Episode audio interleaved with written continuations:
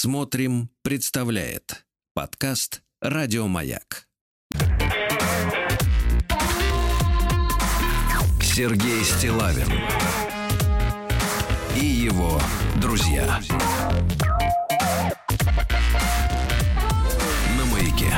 Дорогие товарищи, доброе утро вам всем. Здравствуйте, Владик. Здравствуйте, Сергунец. Вот с утра проверил Так. телеящик, как вы Так, так, называете. так, на месте никто не украл его? Нет, имеется в виду, что не показывают э, Лебединое озеро. Слава богу, я считаю. Вот, ну, конечно, конечно, сегодня день для нас, э, для всех очень важный с исторической точки зрения, да, потому что сегодня 30-летие, э, ну, я бы, я бы сказал так, с так называемого э, путча или так называемого ГКЧП, вот, естественно, друзья мои, мы э, с вами делаем, э, я с, с вами, Владик, делаю программу и с нашими уважаемыми докладчиками не политическую, а скорее историко-просветительскую, да, потому что м, с возрастом начинают быть интересные э, исторические факты, коллизии всякие и так далее. тому подобное. Действительно становится интересно. В 20 лет, честно говоря, вот эту всю, так сказать, историю А там... В 20 лет хочется протеста. Нет, в 20 лет хочется женщину. И протеста. А это вещи взаимоисключающие, да. Ну ладно, это так, шутки. Но если серьезно, да, я, конечно же, как э, человек, который м, как раз в 91 году дос- достиг совершеннолетия, то есть мне исполнилось 18 лет, я эти все события очень живо помню, и мы много раз об этом уже говорили. Но вы знаете, ребята, э, вот я сегодня написал об этом у себя, теперь я, теперь я вынужден развивать свой телеграм-канал, потому что э, это вы знаете, что Инстаграм за мою статью о выводе войск американцев, американских из Афганистана забанил мой аккаунт с э, пол, с четвертью миллиона подписчиков. Вот, и теперь мне нужно развивать телеграм-канал Стилавин Today, то есть сегодня, так что подписывайтесь. Так вот, я, вы знаете, я, естественно, все эти годы, как человек, который, ну, э, ищет ответы на вопросы и хочет узнать правду, а пока что она, вот эта правда, к сожалению, э, скрыта за, мне кажется, завесой необходимости благополучия финансового, наверное, в первую очередь тех людей, которые да, участвовали этому. э, с какой-то из сторон в этих событиях, и до тех пор, пока они будут зависимы от... Нет, э, нет, нет, нет, до тех пор, дай, конечно, бог им здоровья, но до тех пор, пока они будут живы, мы ничего не узнаем. Вот, да. Ну, а, а живы, так сказать, живы будем не помрем, как Да, говорится, да. Так вот, и, пока, к сожалению, да, вот смотри, 30 лет прошло, но как-то книг особенно не появляется. э, Нет, ну было там кино какое-то. Ну, как-то Ну, очень аккуратно. Нет, ну кино это фантазии. Ну, да. Нам же всегда говорят, что даже вот даже э, господин учитель, который снял фильм Цой, э, вот оставляет правило право себе на фантазию, э, хотя речь идет о реальных событиях. Мне, честно говоря, это непонятна эта позиция киношников. Э, Вот в данном случае я говорю, употребляю именно это слово киношники, потому что как можно снять би- биопик, то есть биографическую картину с фантазией э, режиссера, который вот так видит. Что ты можешь так видеть-то, если было по-другому? Если было, да. Ну, это чушь собачья. Согласен. Ну ладно, вернемся к теме событий 30-летней давности. так вот, вы знаете, мне кажется, что есть некая такая, во-первых, интуитивная правда в том, что происходило. Э, ГКЧПисты людям не понравились. Вот чисто на эмоциональном уровне, да, на эмоциональном. Да они на были внешнем они выглядели, честно они говоря, были неприятные, жалко, неприятные, да. Я не говорю о том, что там у кое у кого из них тряслись руки там на, на, на съемках, да, и то, что они сидели не в Кремле, например, да, в центральном каком-нибудь зале, где сегодня награждают людей, а на какой-то спецбазе неподалеку от э, аэропорта Внуково, чтобы, так сказать, смыться можно было на самолете, если что.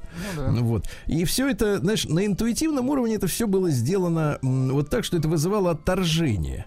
И э, потом, конечно, вот вышли многочисленные воспоминания. Помните, на этой неделе я вам зачитывал даже в новостях воспоминания альфовцев, которые рассказывают о том, что, в принципе, э, их квалификации было, ну, более чем достаточно для того, чтобы произвести арест Бориса Николаевича, ну и так далее, тому, тому, тому подобное. Но вот ощущение, знаешь, вот когда э, государственная система, да, государственная машина, которая имеет все силы для того, чтобы предпринять самые жесткие, решительные и профессиональные действия, да, она буксует и демонстрирует, вот именно демонстрирует, да, какую-то э, чудовищную импотенцию, да. Беспомощность, вот. совершенно точно. Да, а, а я не верю в то, что сильный может э, просто так, облад, так сказать, облажаться. Это uh-huh. так не бывает, да.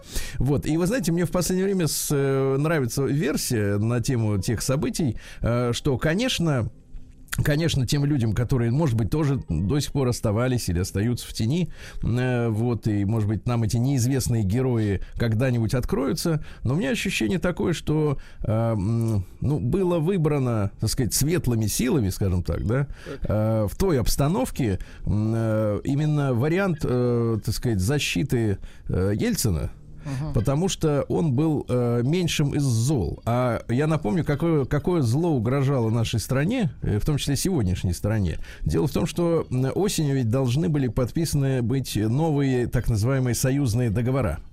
Uh-huh.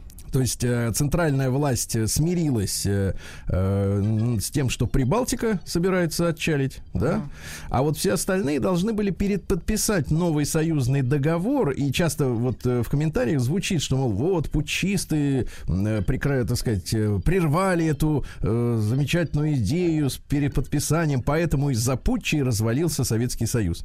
А теперь внимание. Дело в том, что в этом новом союзном договоре, насколько я понимаю, э, право э, права, извините, права, э, э, так сказать, федеральных республик, ну то есть самостоятельных uh-huh. республик, национальных, да, условно говоря, э, такие же права должны были быть предоставлены и многочисленным автономиям. Uh-huh. А что это за такие же права? То есть в этой новой, условно говоря, стране, э, если в Советском Союзе, э, благодаря Ленину и другим, так сказать, э, коммунистам, э, было прописано право э, республик на самоотделение, но только центральным, ну то есть этим союзным республикам, понимаете, да, у автономии таких прав не было. То в новой, я так понимаю, стране это право должны были подписать, э, прописать для всех, э, так сказать, возможных новообразований, да, и старообразований. И фактически тогда бы страну через, может быть, не в том же году, а уже через несколько лет, ну, ну по примеру Прибалтики, то есть Прибалтика это спусковой механизм, да, uh-huh. то есть смотрите, вот Прибалтика же вышла, а почему мы не можем, какая-нибудь, например, автономная область или какой-нибудь автономный район. Ну, области бы, да, уже и районы да. бы объявляли Начали дербаниться бы. Да, Но да, некоторые да. специалисты говорят, что почти пять десятков э, таких uh-huh. э, новообразований, то есть княжеств маленьких, uh-huh. могли бы совершенно официально спокойно появиться на территории вот большой страны, которая, конечно, обратно, обратно, да, но я не знаю, благодаря чему она могла бы собраться обратно. Если бы остальные вымерли бы от коронавируса, может быть, тогда бы это произошло. То есть, фактически, конечно, я так понимаю, история с э, сказать, э, с победой именно Ельцина, она неоднозначна, да? Но э, вот, э, в принципе, я так понимаю, что это версия, опять же, да, версия обывателя. Вот, э, с точки зрения обывателя, это, это версия, которая поговорит, что было выбрано по возможности, ну, предотвращена совсем уже страшная катастрофа. Хотя, конечно, вы понимаете, что 90-е, которые некоторыми называются святыми, Uh-huh. Вот, это, это очень любопытная формулировка. Вот, 90-е, а конечно, унесли у нас массу и, и людей, и сил, и имущества, и здоровья, и всего-всего прочего. Вот. Э, но вот, э, но вот именно в августе 91 -го года, да, э, вот меня привлекла такая версия трактовки событий. А опять же, я, естественно, как говорится, никто, и звать меня просто Сережа. Ну, как гипотеза, да, вот. нет, да. но, тем не менее, вот какая-то доля вероятности в этом, может быть, содержится. Это то, что я, честно говоря, хотел сказать. Владик, хотел вас спросить, вы-то где находитесь? Находились Слушайте, в то время? я, я находился, я учился в институте, жил в общаге, и, честно говоря, я это кра- краем вот уха, глаза кое-что видел, видел, что происходит что-то э, чудовищное, но не понимал э, размаха и как бы... Но вы же музыкант. Конечно, конечно. Ну, у меня другие проблемы были. У меня, мне надо было найти еду на вечер, понимаете? А там какую-то ерунду показывают. Да-да-да, я понимаю вас. Ну ладно, давайте, э, вот такая вот такая вот страничка небольшая воспоминаний, а у нас ведь э, Владик, сразу сделаю анонс. Во-первых, э, мы должны дочитать письмо в, нашей, в нашем новом, новом проекте «Стоп жмот», где мы э, бичуем мужчин, которые не хотят спускать деньги на женщин. Угу. Вот. И, и пришло продолжение от э, автора этого письма с именем, с фотографией даже, угу. э, с указанием возраста. Так что сейчас нас ждут великие подробности. Прекрасно.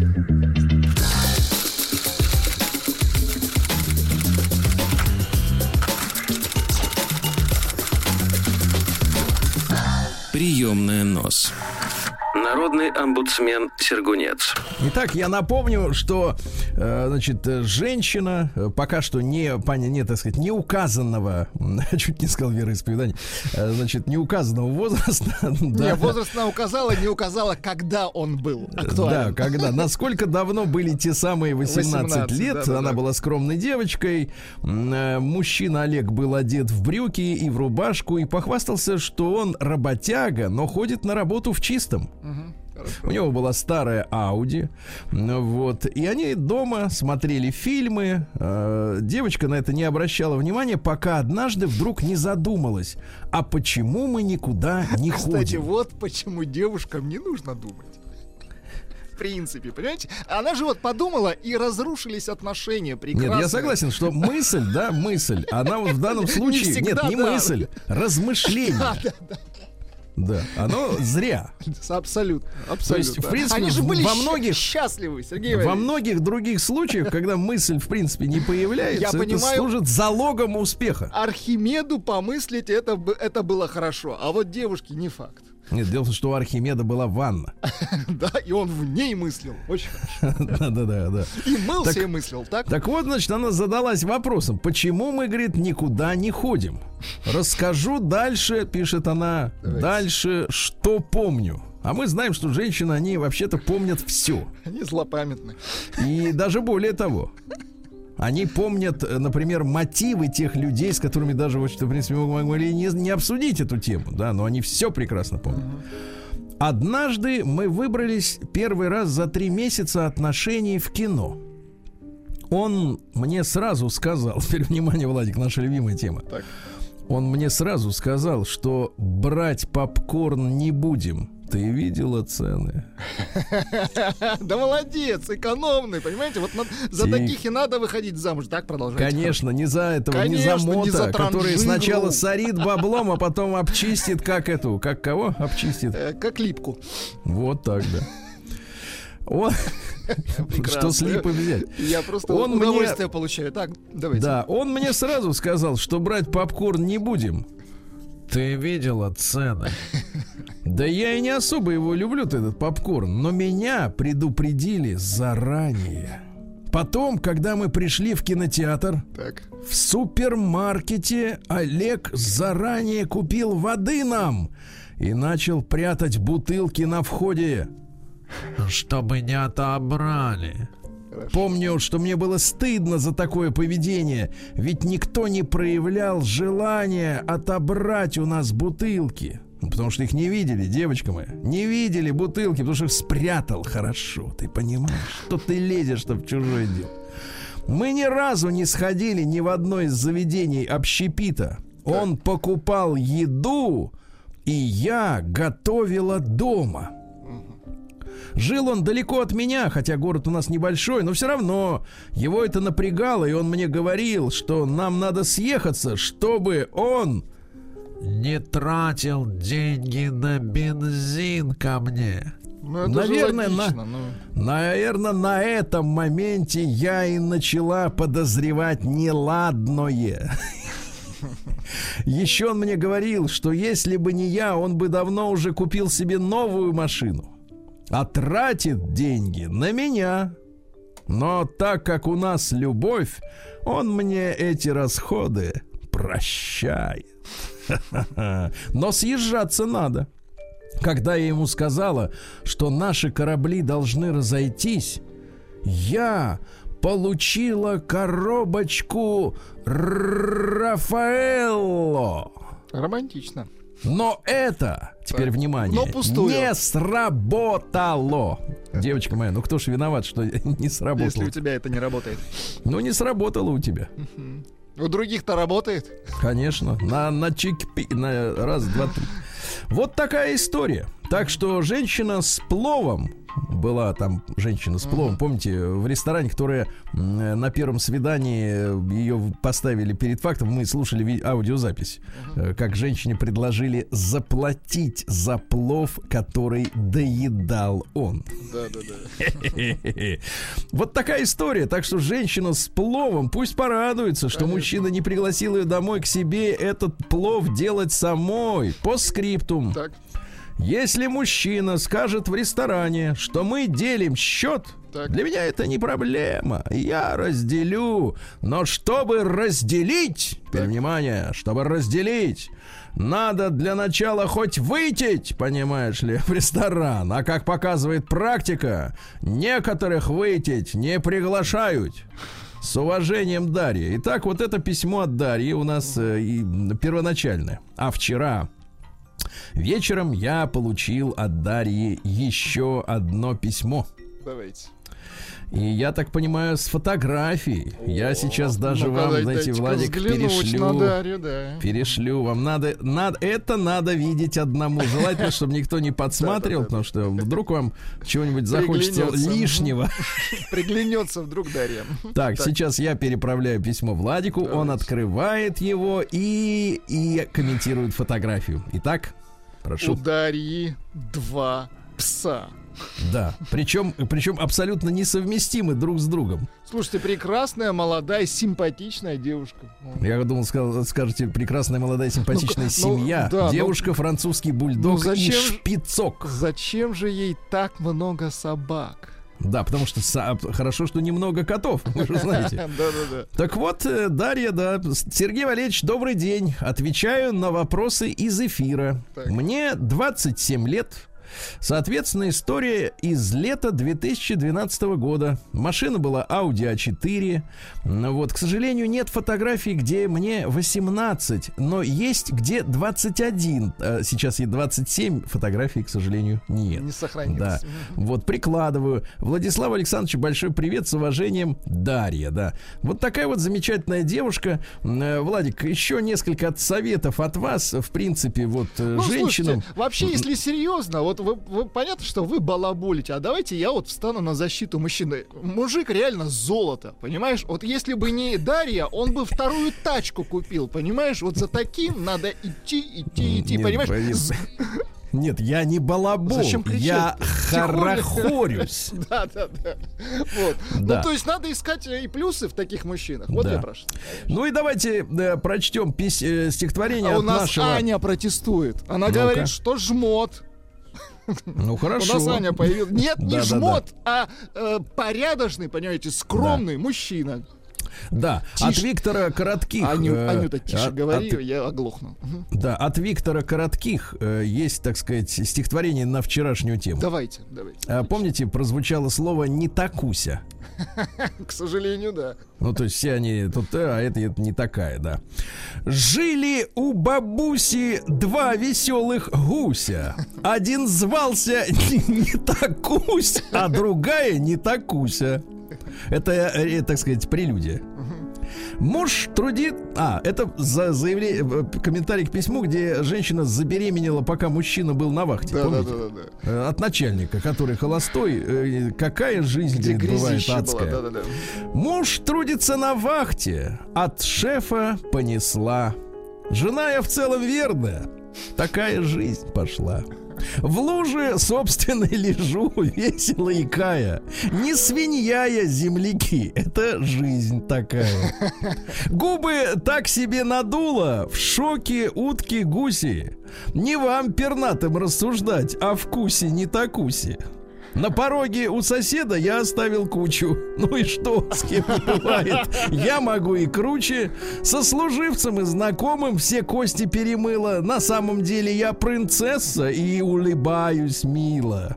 Долго в зеркало смотреть не могу, нет силы. В этом я не виноват, уж очень я красивый.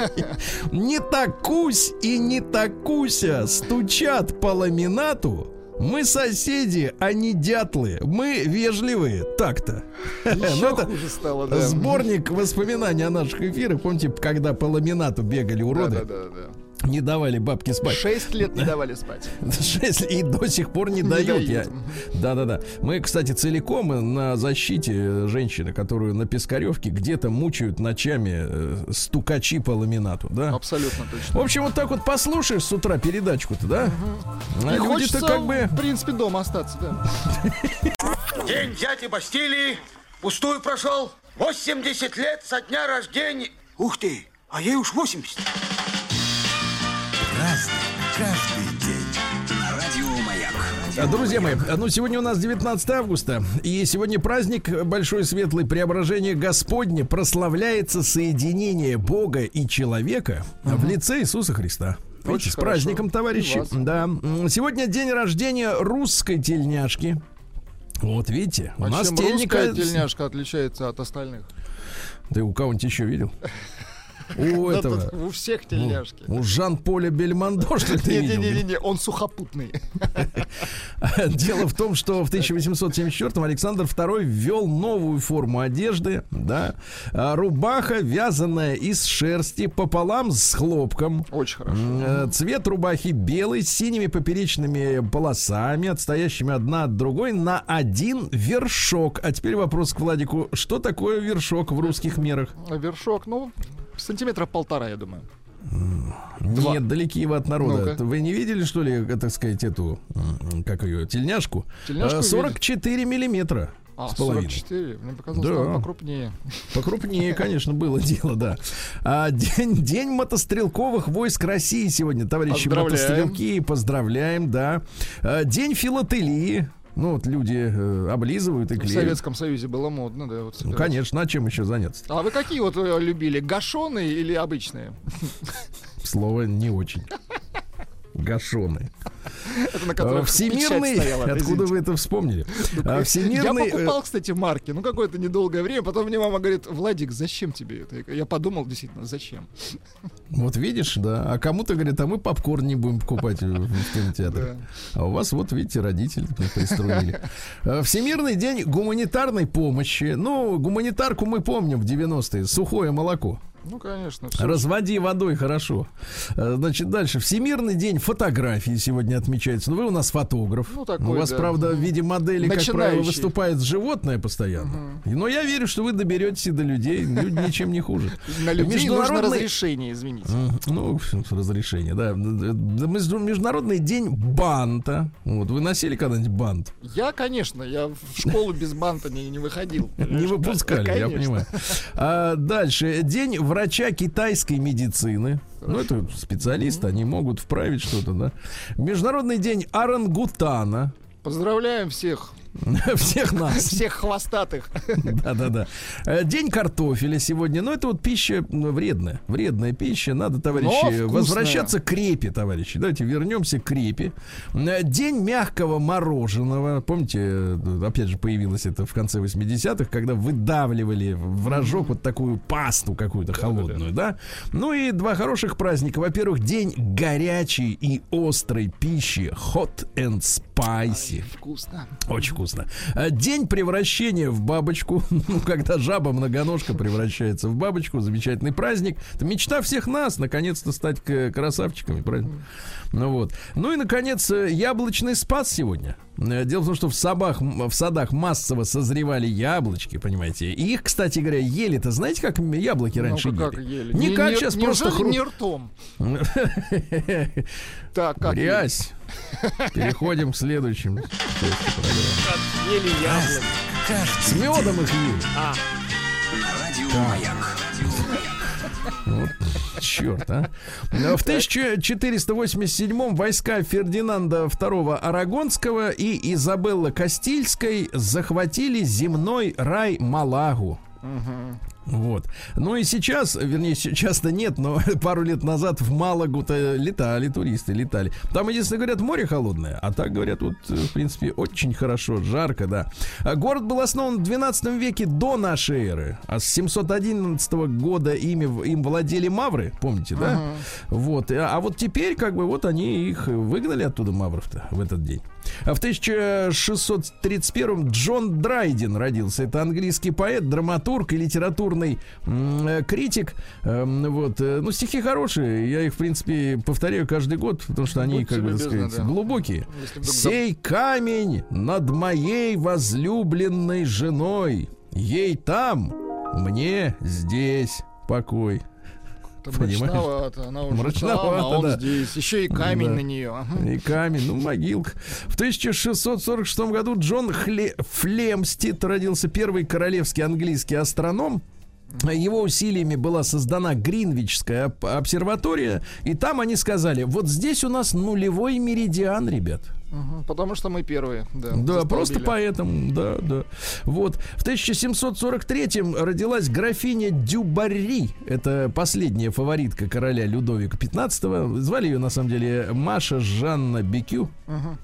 Вот. Но она была незаконно рожденной дочерью поварихи. То есть уже кровей, так сказать, э, одаренных. Ну, шансов немного у него, так было. Наоборот, наоборот, половину, да, так сказать, было благородного.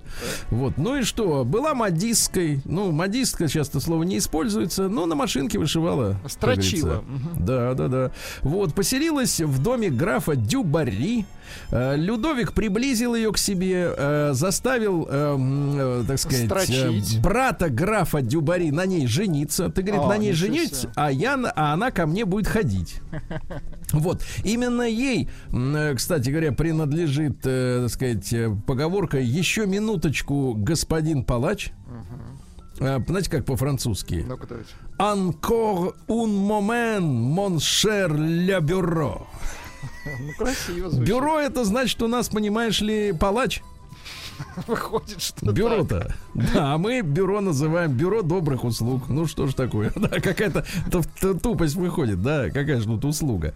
Ну вот, Людовик вообще от- а, обслуживали следующие люди. Э, Сестры Луиза Юлия де Майенель и Полина Фелиция де Майенель. То есть сестры. Прекрасно. Иногда даже вдвоем. Вот дальше. Диана Аделаида. Значит, а, это все сестры, это еще, еще две Подождите, они сестры. тройняшки, что ли? Ну-ка. Четверняшки они. Вот, да, четверняшки. Какая грязь. а. Вот, Дю- Дюбари, Пуассон, которая де Помпадур, помните, да? Фран, Франсуаза де Шалю. Я, сегодня шалю. Да, да, да. Вот Анна Купье де Роман. Да. Вот. И Мари Тереза Франсуаза Буасселе. В общем, все обслуживали. Это был, у него называл он это Ле Политик. Да. Ну что же, в 1761-м Андриан Дмитриевич Захаров родился замечательный архитектор. Он построил, в частности, Адмиралтейство в Санкт-Петербурге. В Санкт-Петербурге трудно сказать, э, какое здание самое красивое. Вот приезжаешь в некоторые города, говорят, а тебе показывают, а вот это у нас самое красивое здание. Это, например, Это наш, вокзал. да, Кремль. Вокзал, Вот например, всё, да, да. или, или что-то еще. Но, к сожалению, да, вот не дошли туда каменщики э, дореволюционные. А вот в Петербурге, ну, конечно, одно из знаковых зданий, но, опять же, одно из десятков знаковых зданий, да. В 1780 году Пьер Жан де Беранже, французский поэт, вот давайте я вам прочту стишки. Старушка под хмельком призналась, качая дряхлой головой, как молодежь-то увивалась в былые дни за мной. Как, бабушка, ты позволяла? Эй, дети, красоте своей В 15 лет я цену знала И не спала ночей, ты слышишь? Мгм. Не спала ночей Романтично. Мгм. вот именно. Да, в 1808 Джеймс Несмит, это английский изобретатель, который придумал паровой молот. То есть теперь не Молодец. надо кузнецу бабахать вот это. Как качать руки свои, да. Мгм. Не надо, можно э, на, на смартфоне нажимать Разжечь и будет и так хорошо. Да, да, да. Шарашить. А, да. В 1839-м Луи Дагер как раз изобрел сегодня дагерротип, поэтому сегодня день фотографии. Он использовал посеребренную медную пластинку. Ну, дорогая технология, Ну, согласитесь. да? поначалу, да. Да, да, да. Вот. Ну и что, так сказать, потом там все это туда-сюда, тяп-ляп, нагревать э, и го- готова молодец, фотография. Да. А в 39-м, э, 1800 открыта Пулковская обсерватория. Вот. Через нее нулевой медидиан, как вы понимаете, не Ну проходит. ничего, ничего, дайте время, будет и через Пулков. Ну, хорошо. Пойдет. Да, в 1856-м Гейл Барден для нужд э, э, французского флота, я так понимаю, придумал сгущенку. Ага, Понимаете? брать с собой в дорогу. Конечно, конечно. Вообще он много экспериментировал. Он сгущал сок, чай, мясо, дегидрировал. Это называется дегидрировал. да? Виски сгущал, так? Да, да, да, ну куда уж дальше-то. Вот, э, создал мясной сухарь в 1850 году. Ну, то есть типа ты его вяленое. грызешь, а это вот мясцо, Су- мясцо, да. мясо. Вот, ну а потом открыл, так сказать, вот э, возможности сгущать молоко. Даже в Америке открыл первый завод в мире по производству сгущенки, а когда там началась гражданская война, Он этой сгущенкой снабжал солдат севера. Вот они потому и победили торбовладельцев, потому что у них сгущенка была с собой. Раскормил Да. он их. Ну, конечно, раз, раздулись. Вот сейчас бы не, вот представляете, не кормил бы он бы их сгущенкой, сейчас бы на, на плантациях так же, так бы и работали негры. А? Извините, это просто фантазия. То есть вы недовольны тем, что они не, работают? Не-не-не, я просто говорю, вот просто история, как это вот парадоксально иногда. Да, вот не было возмущенки и все. В 1883-м Габриэль Коко Шанель родилась. Француженка, законодательница моды. Модница. Да. Ну а что там, какой стиль-то? Она следовала принципу «le luxe de la simplicité», что в переводе «роскошная простота». Мгм. Она Понимаете, вот да? Ну, что на она? себя примеряла. Да, вот именно. Значит, она что придумала? Она приталенный жакет, ну, для тех, у кого есть талия, маленькое черное платье обязательно у женщины должно быть, обязательно маленькое и обязательно черное, понимаете, да? Из аксессуаров это у нас сумка на, на цепочке, Мгм. Да, крупная бижутерия, прежде всего огромные броши камелии, да, искусственный жемчуг, ну и так далее и тому подобное. Ой, вам как вам нравится, когда они колышутся, да, эти бусы? Трясутся, они колышутся. Колышутся. трясутся, А, Нет, да, колышется под бусами. мелким бесом, Подождите, нет, колышется под бусами, а бусы трясутся, извините. и звенят, да, как вот эти, как, как лампочки. Да, значит, ну смотрите, нет женщина, которая хотя бы во сне не изменила мужу. Но Ну, это Грязно. ее мнение. Вон ты именно, нет женщин. Что ты всех проверял? что? Конечно. Вон у нас сколько честных. Я Да не все наши понимаю. честные, так? Да. Все наши честные. Честные, Я точно. предлагаю так говорить. А кто не честный, тот не наш. Я не понимаю, как женщина может выйти из дома, не приведя себя в порядок, хотя бы из вежливости. И потом, вы никогда не знаете, может быть, в этот день вы встретите свою судьбу. Так лучше быть идеальной настолько, насколько это возможно для встречи судьбы. Ну, то есть, если исходить из этого заключения, то наши женщины, которые днем и ночью ходят на каблуках, в принципе, они ждут судьбу посто- постоянно. Они ищут, да-да-да. Хотя и замужем, например. Не, ну я, я логику исследую, я не заявляю, наверняка не так. Но куда деться от таких фактов, которые в лицо прям мне тычет, как пятачок свиной. Значит, тогда Да. закон нам нужен. А, есть муж, с ним сымай каблуки. Вот так. Нет, просто есть муж, сымай. Да. Дальше, если женщина хорошо обута, значит она хороша, хорошо одета. Вот видите, наши ша- по Шанели живут-то. Понимаете? Габриэль какой? Вот она им назавещала, они так и живут. Я пью шампанскую только по двум поводам. Когда влюблена и когда не влюблена. Понятно, я дерусь, потому что я дерусь. Чем старше женщина, тем короче юбка и выше каблук. Вот опять, да. Женщина, которая не пользуется косметикой, слишком высокого мнения о себе, ясно? Вот эти все натуралы, вот, которые там да, кремом намажутся и бегут. Не бывает некрасивых женщин, бывает ленивые, да, ясно? Ну и, наконец, э, чем хуже у девоч и у девушки дела, тем лучше она должна выглядеть, ясно? Ясно. День дяди Бастилии пустую прошел. 80 лет со дня рождения. Ух ты, а ей уж 80.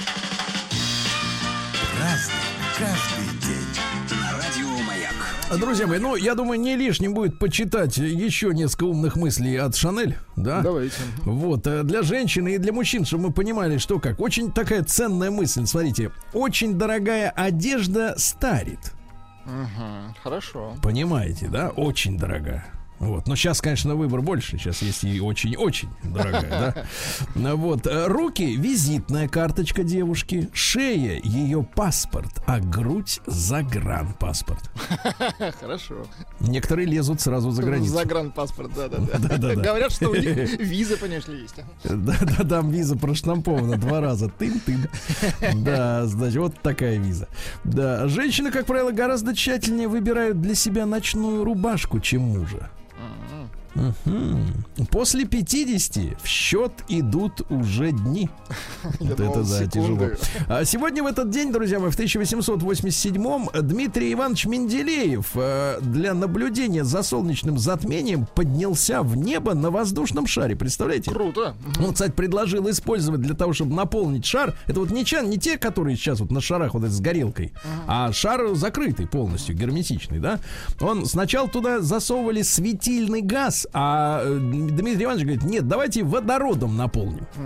Вот, не знаю, зеленым или голубым, но тогда Что дело так не стояло. выше Короче, военные предоставили, русская армия предоставила ему воздушный шар объемом 700 кубических метров. Но проблема в следующем. Надо было утром взлетать, а ночью прошел дождь. Мя, этот шарик намок, подъемная сила у него э, ослабла из-за этого. Ну, И тогда Менделеев говорит: слушай, мы вдвоем с летчиком не полетим, летчик, э, не- летчика не потянут. Тогда летчик тут же выдал инструкции, как управлять шаром. Менделеев все тут же, так сказать, э, проглотил.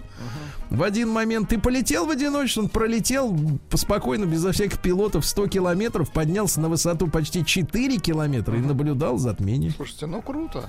Круто. Умница Ну, Именно мужчина. после этого пил полета он до водки-то додумался. Вот. Там его осенило, когда солнце Насколько потухло. Полезные Да. полеты. Хорошо. В 1902 году Огден Нэш, американский поэт, ну вот американская поэзия это специфическая, конечно, бодяга. Ну вот давайте э, пере- перевод э, такой, не, ну почти стихотворный. Если вы женаты, любезный читатель, то вас, вероятно, не удивит, что вашу законную супругу, как правило, совершенно не устраивает ее внешний вид. Она повторяет, что выглядит ужасно, что цвет лица у нее отвратительный и что фигура у нее подкачала. А волосы — это вообще не волосы, а старое мерзкое мочало. Перед зеркалом, роня- роняя в раздражении щетки, она отыскивает мнимые двойные подбородки и клянется, что ее прелестная кожа на дно пересохшей лужи похожа. И в сердцах именует идиотскими тумбами свои соблазнительные стройные ножки и сравнивает свою несравненную талию с плохо завязанным мешком картошки. Право, лучше стоять на шатком мосту, где за вами лев, перед вами тигр, а внизу кишмя кишат крокодилы, которым присуща кровожадность и бешеность, чем остаться один на один с любимой, сквозь зубы комментирующей свою внешность. Ну, Прекрасно, стихи, прекрасно. да. Вот, э, в 1903 году э, шестой сионистский съезд, сионисты тогда собирались шестой, еще, мгм. да, сейчас как-то перестали. В Базеле они собрались, ну, там, где покомфортней. Э, раскололся съезд при обсуждении предложения основать новый Израиль в Уганде. В Уганде. Да, дело в том, что Чемберлен, который нам там Мгм, Который на нас хотел идти. Предложил сионистам переселить их всех в Восточную Африку. Вот. Некоторые говорят, давайте поедем. Мы там этих уган... э, уган... э, угандийцев. Уганцев. Ах ты угандец. Вот такая вот история, да-да-да. А, в 1922 году Павел Кузьмич Аиданицкий родился. Замечательный наш композитор, автор по- популярных песен и «Серебряные свадьбы», «Я вас люблю», «Столица». Дайте нам что-нибудь из музыки, пожалуйста. Достаточно, хорошо, хорошо, уже замечательно, я понимаю. Понимаю, да. Ну что у нас сегодня, э, товарищи, э, произошло еще любопытного? Да, да. А, сегодня же Биллушка Клинтон родился. Ну-ка, давайте послушаем, как он давит на саксофон-то Биллушка-то. Вот, дайте-ка нам.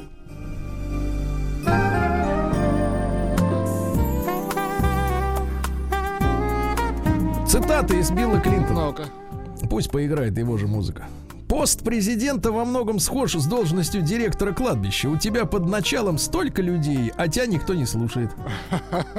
Какой подлец. Подлец, подлец. Да, я экспериментировал с марихуаной раз или два, но мне это не понравилось, и я вообще не затягивался. Да. Ну и вы знаете, что Клинтон летал на самолете Эпштейна в начале своего президентства в африканские страны, кстати, вместе с актерами Крисом Такером и Кевином Спейси. Мгм. И говорят, что наш э, Дон Альфредович тоже бывал частым го- гостем на вечеринках Эпштейна во Флориде. И сказал про него следующее, что это превосходный парень, ну, которого задушили в тюряге. Любит красивых женщин, говорит, как и я, и многие из них молоденькие. Ну, это Трамп, да. А, смотрю, они там, в принципе, вот друг против друга, а увлечения-то схожие, да? Одни и те же увлечения. Да, да, да. А, Владимир Алексеевич Конкин празднует сегодня 70-летие. Ша- Вот. Шарапов. Да, да, да. Помним Александра Ивановича Соловьева, замечательного актера. В 52 году он родился, его не стало в 2000-м при трагических обстоятельствах. Зеленый фургон. Ну, фильм, помните, да, замечательный, да. Ну и много других. В 60-м году собаки Белка и Стрелка отправились сегодня в космос. Ненормально, не съежились там от космоса. Космос их пощадил, Скажем правильно? так, у них не было выбора. Ну да. Ну, выбора не было, но, так сказать, но тем не менее, вести вели себя достойно. достойно, да. В 81 году в этот день создано э, спецподразделение «Вымпел» всех офицеров. Поздравляем, кто сейчас, кто был. А, в, тот же день родился э, Миша Башкатов. Помните Мишу? Мишу, ну, конечно, помню. Кто же его не помнит? На корточках сидел. Вот. Да. Ну, Актер- ГХЧП... актером стал. Ой, Нет, актером стал э, другой, который блондин. хорошо. Другой, который блондин. Ну и, друзья мои, хороший день. Э, Сегодня в 2000 году освящен воссозданный храм Христа Спасителя в Москве, да? Ну, замечательно. Ну вот сегодня про бассейн никто, слава богу, и не вспоминает. Слушайте, нашли вранье в сегодняшней Давайте. истории вашей. Пишет э, Давайте. вам Максим. э, Ну. Следующее. Пишет, Менделеев не летал. Менделеев парил, правильно? Сергей Стилавин друзья. На маяке. Ну что же, дорогие товарищи, сегодня у нас четверг. Сегодня э, в Москве будет лить дождик, как раз сопровождая Владика из работы домой. М, Вот 24 градуса, такая же температура и у Амичей, но там сухо. Сухо. Сухие мечи. Очень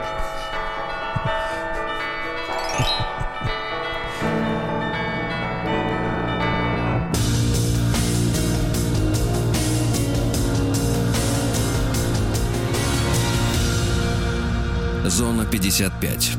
Ну что же, друзья мои, 2 сентября прошлого года на трассе Тюмень-Тобольск-Ханты-Мансийск сотрудники ДПС выписали 48-летнему дальнобойщику Амичу э, протокол об административном нарушении. Мужчина был пьян за рулем, его отстранили от, управля- от управления его фурой. А Из-за этого Амич пришел в ярость. Он стал угрожать правоохранителям, находясь в их машине. После этого вышел, сел за руль своего КАМАЗа, как это ему Ай-яй-яй-яй. позволили сделать. Ну вот, и протаранил патрульный автомобиль ДПС. От бузатера. Вот теперь вот уголовное дело, крупный штраф, да. А, Хакеру, который пытался взломать э, сайт Омской мэрии, вынесли приговор. Это молодой хакер. Он приговорен к исправительным работам на год, и у него будет удержано 10% от заработной платы. Мне кажется, Но работа, на, на работу надо взять. но мэрию. работа скорее будет пыльная. Вот, не за компьютером, да. Согласен. А, омский маршрутчик изложил свою версию конфликта с пассажиром. Говорит, ножа не было. Ножа не было. Если бы был нож, не я было. бы ударил. 410 маршрут, запоминайте, товарищ, смотрите на номера, да. Вот. э, Ну, дело в том, что мужчина сообщил, что водитель маршрутки номер 410 адресовал э, пассажиру поток нецензурной лексики и даже угрожал ножом, обещая выпустить кишки. Жуть заключается в том, что, получается, теперь-то он голыми руками ему бы выпустил кишки. Без ножа зарезал бы, представляешь? Ужас какой. В Омске высадили почти миллион цветов. Хорошо. 950 тысяч высадили. Мне кажется, Вот. рановато высадили, надо ближе к зиме сажать. Петунии, целлозии. Давайте я вам прочту название, Давайте. которое алисумы, Алис- калеусы, калеусы, сальвии, цинни, цинерарии. Очень хорошо. Очень хорошо. Ужас. В Омской области пьяный угонщик скрывался от полицейских. Молодой человек выпивал с подругой. Это вот новость как бы со стороны. А теперь внутренняя часть э, истории. Смотри-ка. 46-летняя жительница выпивала со своим 24-летним парнем. Ай-яй-яй, какая красотища-то, а! Так. Давайте выпьем, Наташа говорит. Молодой человек заскучал, потому что э, дело в том, что 46-летняя любимая женщина уснула. Не выдержала печеночка-то уже. Не выдержала. Тогда он от скуки взял э, ключ и поехал на ее Сангьонге Актион Спорте.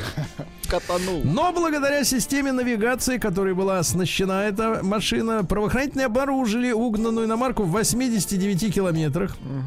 Парень был судим за кражу, лишен прав еще в прошлом году.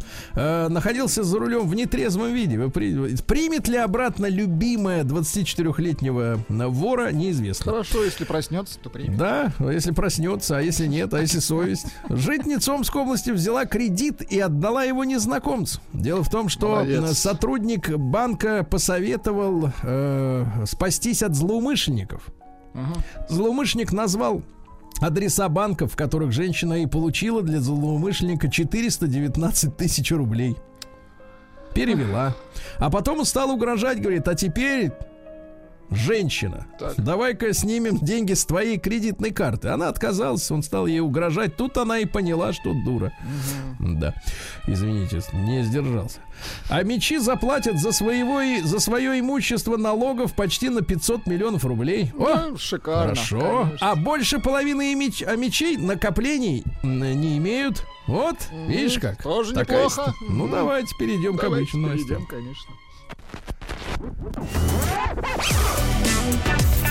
Сергей Стилавин и его друзья на маяке. Ну что же, э, усталость по утрам сигнализирует о нехватке жизненного важного, жизненно важного витамина В12, товарищи. B12 у нас в каких продуктах? Ну-ка. Да. В12 это у нас в каких продуктах? Я только B52 знаю, но это самолет. Да, понимаю. Ну, пока неизвестно. Неизвестно, Пока хорошо, будем искать, будем хорошо. искать. А Земфира рассказала, что не желает давать концерты. Ну, значит, деньги есть пока.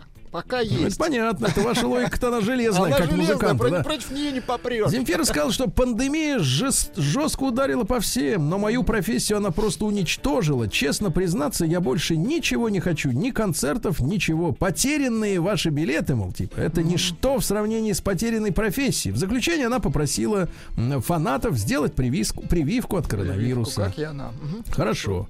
А, так скажем, э, секретарь Совета Безопасности России Николай Патрушев выступил с заявлением, что США пытаются продвинуть своих агентов в российскую власть. Да ладно. Да, Ничего да. себе. Сейчас вот на выборах будут продвигать своих. Целый легион американских политтехнологов и неправительственных организаций пытаются всунуть своих агентов в наши структуры власти. Ай-яй-яй-яй-яй. Надо пресечь. Дальше. Э, Горбачев назвал членов ГКЧП виновниками развала Союза. Как хорошо. Да. Э, Среди привитых от коронавируса россиян разыграют по 100 тысяч рублей. Да, Вы класс. представляете? Да, да, да. С 1 сентября до 1 декабря среди вакцинированных на основании данных единого регистра вакцинированных будет разыграно. Причем тысячу человек получат по 1000 рублей.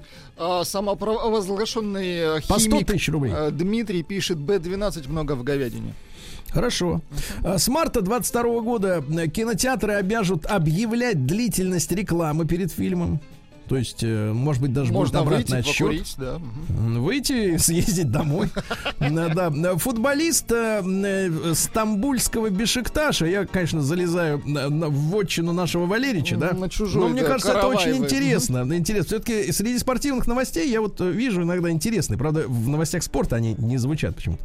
Так вот, не перешел в Спартак футболист из Сербии из-за своей девушки. Вы представляете, его девушка не хочет жить в Москве. Ишь ты. Да миллионы женщин хотят жить в Москве. А она не хочет. Ты кто? Вот именно. Вот именно, кто ты, как говорил Децл. В Москве раздавили лопатами 110 килограмм санкционных сыров. Жаль. Ну, съели потом, нет? Нет, ну, раздавили, а может быть раздавили, просто раздавили. А, раздавили, между собой раздавили. 110 килограмм, да. Инстаграм подталкивает женщин делать косметические операции. Молодые женщины, э, которые часами сидят в Инстаграме, с большей вероятностью сделают себе косметическую операцию. Это выяснили великобританские ученые. Ну, видите, я пока не вижу, как там у них э, с девушками в Инстаграме, потому что он меня забанил. А, олимпийская чемпионка рассказала о ритуале перед стартами. Трехкратная олимпийская чемпионка, наша замечательная Светлана Колесниченко, поведала, м, что перед стартом обязательно ждет, э, что, я так понимаю, тренер, в- так сказать, прекрасный тоже человек, так сказать, сделает легкий шлепок по ягодицам. Да вы что? Это ритуал, это Какая ничего не шикарная надо. традиция, ритуал. Да, да, да. конечно. Но от меня не дождетесь. Так его не достанешь, я тебе так скажу. Да-да-да. Э, Дальше. Бывший глава московского «Спартака» Андрей Червиченко э, рассказал о победе донецкого «Шахтера» над «Монако». Тоже вот хорошие спортивные новости. Дальше цитата. Давайте послушаем. Украинцы играли хорошо, особенно в начале матча. Если у нас отменят лимит, ну, имеется в виду на легионеров, на иностранных э, футболистов, то будет примерно то же самое, что в «Шахтере». Вчера у них было всего два местных игрока в составе. Команда чернее черного. Такое ощущение, что они только что вышли из шахты. Ну, в принципе, команда-то «Шахтер», почему бы и нет. Ну, в принципе, логично, конечно. Да, грустная новость очень. Э, Сценограф э, Алла Борисовна Пугачева, вообще талантливый художник Борис Краснов, помните, бывал у нас в гостях, очень такой заводной, юморной человек, остроумный. Ну вот, попал в хоспис из-за ковида-19. То есть ему врачи вынесли приговор, что шансов на выздоровление нет, к сожалению. Ужас какой. Вот, а несколько лет у Бориса были проблемы, он там э, хотел долг вернуть, а его обвинили в вымогательстве. Ну, в общем, как-то вот э, жизнь как-то вот так вот, да, сложилась, как-то очень печально. Промоутер назвал условия участия Моргенштерна в боях ММА. В смысле, участие на, ска- на скамейке зрителей. Нет, это называется, так сказать, участие, это когда внутри. Э, Так вот, э, готов подраться за 20 миллионов долларов. Но это, видимо, Это будет самый сумма- кор- короткий матч. Но это да. сумма выздоровления, видимо. Бой. это ск- Сколько понадобится, чтобы поправить здоровье. М, Вот после этого. А, Председатель Госдумы Вячеслав Володин про- в продолжение темы о ГКЧП обвинил Горбачева и элиту Коммунистической партии Советского Союза в развале Союза. То есть Горбачев ГКЧПистов, а нынешняя власть самого Горбачева. Вот видите, как э, ну, это замечательно. Э, Наш любимый доктор Мясников раскрыл неожиданную пользу лишнего веса. Так, вот вам-то как раз и нужно, значит, он говорит, да, обычно? Ну, это вам скорее. Пожилой человек с повышенной массой тела живет дольше, чем стройненький. Пожилому нужно чуть-чуть больше запаса. Запомните Значит, это, Владик. нужно поднабрать. Подъедаться надо, Хорошо, подъедаться, хорошо, Владик, немножко нали- налечь на, на пельмешки налечь. Я уж подъелся. Да, ну давайте о хорошем. А, Уфимец Олег Чагадаев стал первым в истории человеком-путешественником, который прошел пешком все Уральские горы. 3183 километра за 109 дней. Ну, ноги крепкие, значит, молодец. Не только, и голова тоже. Голова, да. А Твиттер разрешил пользователям самостоятельно отмечать твиты с дезинформацией. Ну, то есть э, выбросили этих, как это сказать, на рынок выбросили стукачей, да, дали им полномочия. Ну и, наконец, э, более 40% москвичей не желают возвращаться с удаленки. Вы представляете, что делается? Понравилось, значит. Понравилось, распробовали. К хорошему быстро привыкают. Наука и жизнь. Так, наука. На- Исследователи развеяли миф о том, что мужская фертильность длится вечно. У Развеяли, мужчин молодцы. старше 50, она ниже на 33%. Но шансы все равно есть. Шансы Шансы, есть. А новый метод съемки, вот просто поразительно, а вы же у нас и фотограф, и видеограф, вот так. под- подумайте об этом. Новый метод съемки зафиксировал, как струя воды Так, проходит через каплю воды. Круто. Мгм. Представляете? Зачем только непонятно. Это Вот, искусство. э, лишний вес можно удалять через кожу с жирным потом. Но для этого надо съесть особый белок. А Для где его этого надо взять? работать. Мгм. Да, на- над собой. А Новая нейросеть, ну, э, такие неприятные звоночки из будущего. Новая нейросеть считывает сигналы мозга человека и предугадывает, что он сделает в ближайшее время. Вот это печально, конечно. А когда вам засунут под, под череп Когда вам засунут, я так скажу. да, будете смотреть телевизор. Не, ну вообще, Ну, будете без телевизора смотреть. Жуть, жуть. Да. Э, Диетолог рассказала, можно ли есть э, червивое яблоко. Да, Ну, так если а что? яблоко... Червяк это белок. Ну, Минуточку не об этом. Если яблоко червивое, Ну. значит это хорошее яблоко, не переполненное нитратами и пестицидами. Его просто надо помыть, червяка выковырить и съесть. не Да. отравленное, согласен. Да. Для вас новость специально приготовил. Ученые раскрыли причину непреодолимой тяги к спиртному. Давайте, ну-ка. Да, шведские биологи выделили в головном мозге группу нервных клеток, которые отвечают за принятие человеком решения. Да, пью. Или нет, не пью. А большинство людей-то, понимаешь, Владик, употребляющих алкоголь, могут контролировать себя? Могут. Но некоторые не могут. Вот, потому что у них проблемы с миндалевидным телом в центре мозга. Да. Да, Жон и там нарушена, нарушена следующая, следующая связь. Дело в том, что этот центр, да, миндалевидный, э, контролирует страх и, э, так сказать, контролирует страх наказания. То есть такие люди, которые пьют, они, значит, э, избавлены От страха. Мгм. От страха быть наказанными за то, что они сделают. Но, видимо, это не только алкоголизма касается, а, например, и криминала какого-нибудь, понимаете, ну, в да? принципе, да. Дальше жуткая новость. Видеоигры помогают человеку сбросить лишний вес. Вы представляете, девчонки, не мешайте вашим стройным мужьям э, жариться в, это, в танке, да? Э, Два часа за игрой на компьютере сжигают 420 калорий у мужика, а у женщины 472, вы представляете? Ничего себе. Все за компьютер. Дело в том, что вы- выбрасывается адреналин, и сердце бьется чаще. Это сжигает жир, ясно? Круто. Ну и давайте несколько страшных сообщений.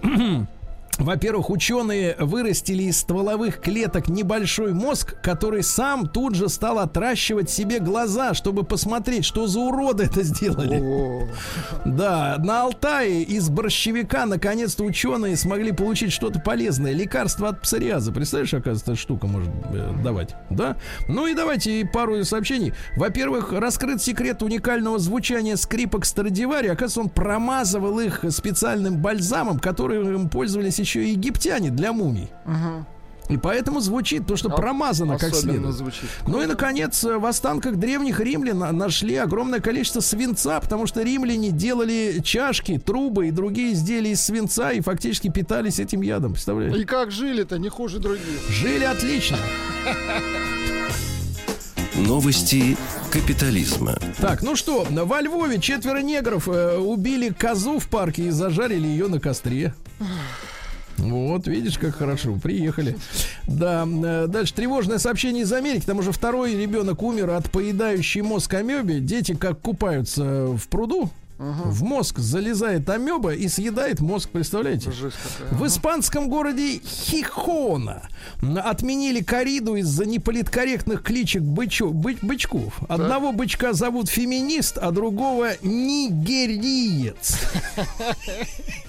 Не было только одного. Колумбийца еще не было, да. А питон выпал с- э, с- из полок с продуктами в австралийском супермаркете и наткнулся на укротительницу змей. Хорошо. 22-летнюю житницу Берлина, девочку, избили в парке приезжие. За брызги шампанского. Она решила со своими друзьями отметить день рождения. Шампусик, просеку открыть на скамейке. Представляете? Пустить Вот, так? случайно обрызгал всех изби, она в реанимации. Вот так вот. Мгм. Да. Во Львове 48-летний Ростислав Озерко выпил вместе со своим знакомым в баре, затем пригласил к себе домой и изнасиловал. Я смотрю, во Львове-то жизнь идет. Да, в Афганистане подорожало в 10 раз э, паранжа после, так сказать, смены власти. Видите, популярное, так сказать, А изделие. это же да. для экономики-то новый толчок такой, мне кажется, знаете. Для тканного дела, да. А, дальше, что у нас? В Германии будут судить 96-летнюю экс-секретаршу коменданта концлагеря. Девочке было 21 год, но ответить все равно придется. Ну и, наконец, охотник из США заплатил 30 тысяч долларов, чтобы убить из лука льва. Особенное наслаждение для охотника. Непонятно, кому заплатил, льву или кто взял бабки. Не, льву-то уже не нужно. Да. Папа Римский сыграл с верующим Сыграл. в настольный футбол, да, Хорошо. да. Ну и давайте закончим с иностранными, так сказать, делами. Вот, пожалуйста, э, рыбак принял олененка за акулу и поймал его из-под воды. А, Молодец! это в Англии, там а, оленята они по дну ходят. Где это все происходит? да? На Дайте земле. нормальных новостей. Сейчас будут из России новости хорошие.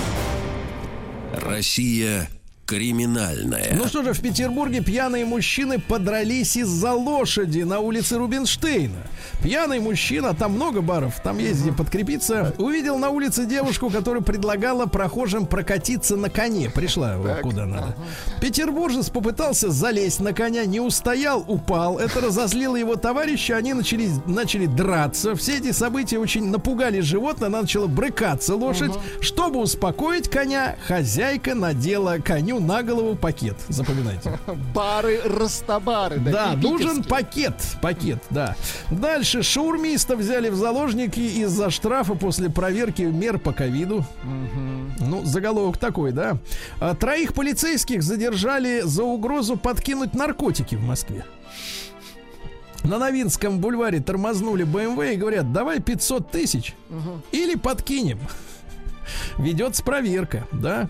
Вот, ну и давайте закончим с чем-то приличным, да. Ну давайте Что смотрите. Нетрезвый велосипедист С приличным не получилось. Так. Хорошо, что у вас велосипед украли. Нетрезвый велосипедист врезался в автобус и устроил гигантскую пробку на западе Москвы. Тут характерно не то, что он врезался, а время, когда он врезался. Пьяный в дупель велосипедист устроил ДТП на Киевском шоссе в 7 часов 5 минут. Утра. Ага, 7 вот часов чучело, 5 неспящее минут чучело. утра. Я одно не понимаю. Ты куда, урод, ехал? Что тебе надо? Тебе и так уже все сделали как надо. Давай. Черти.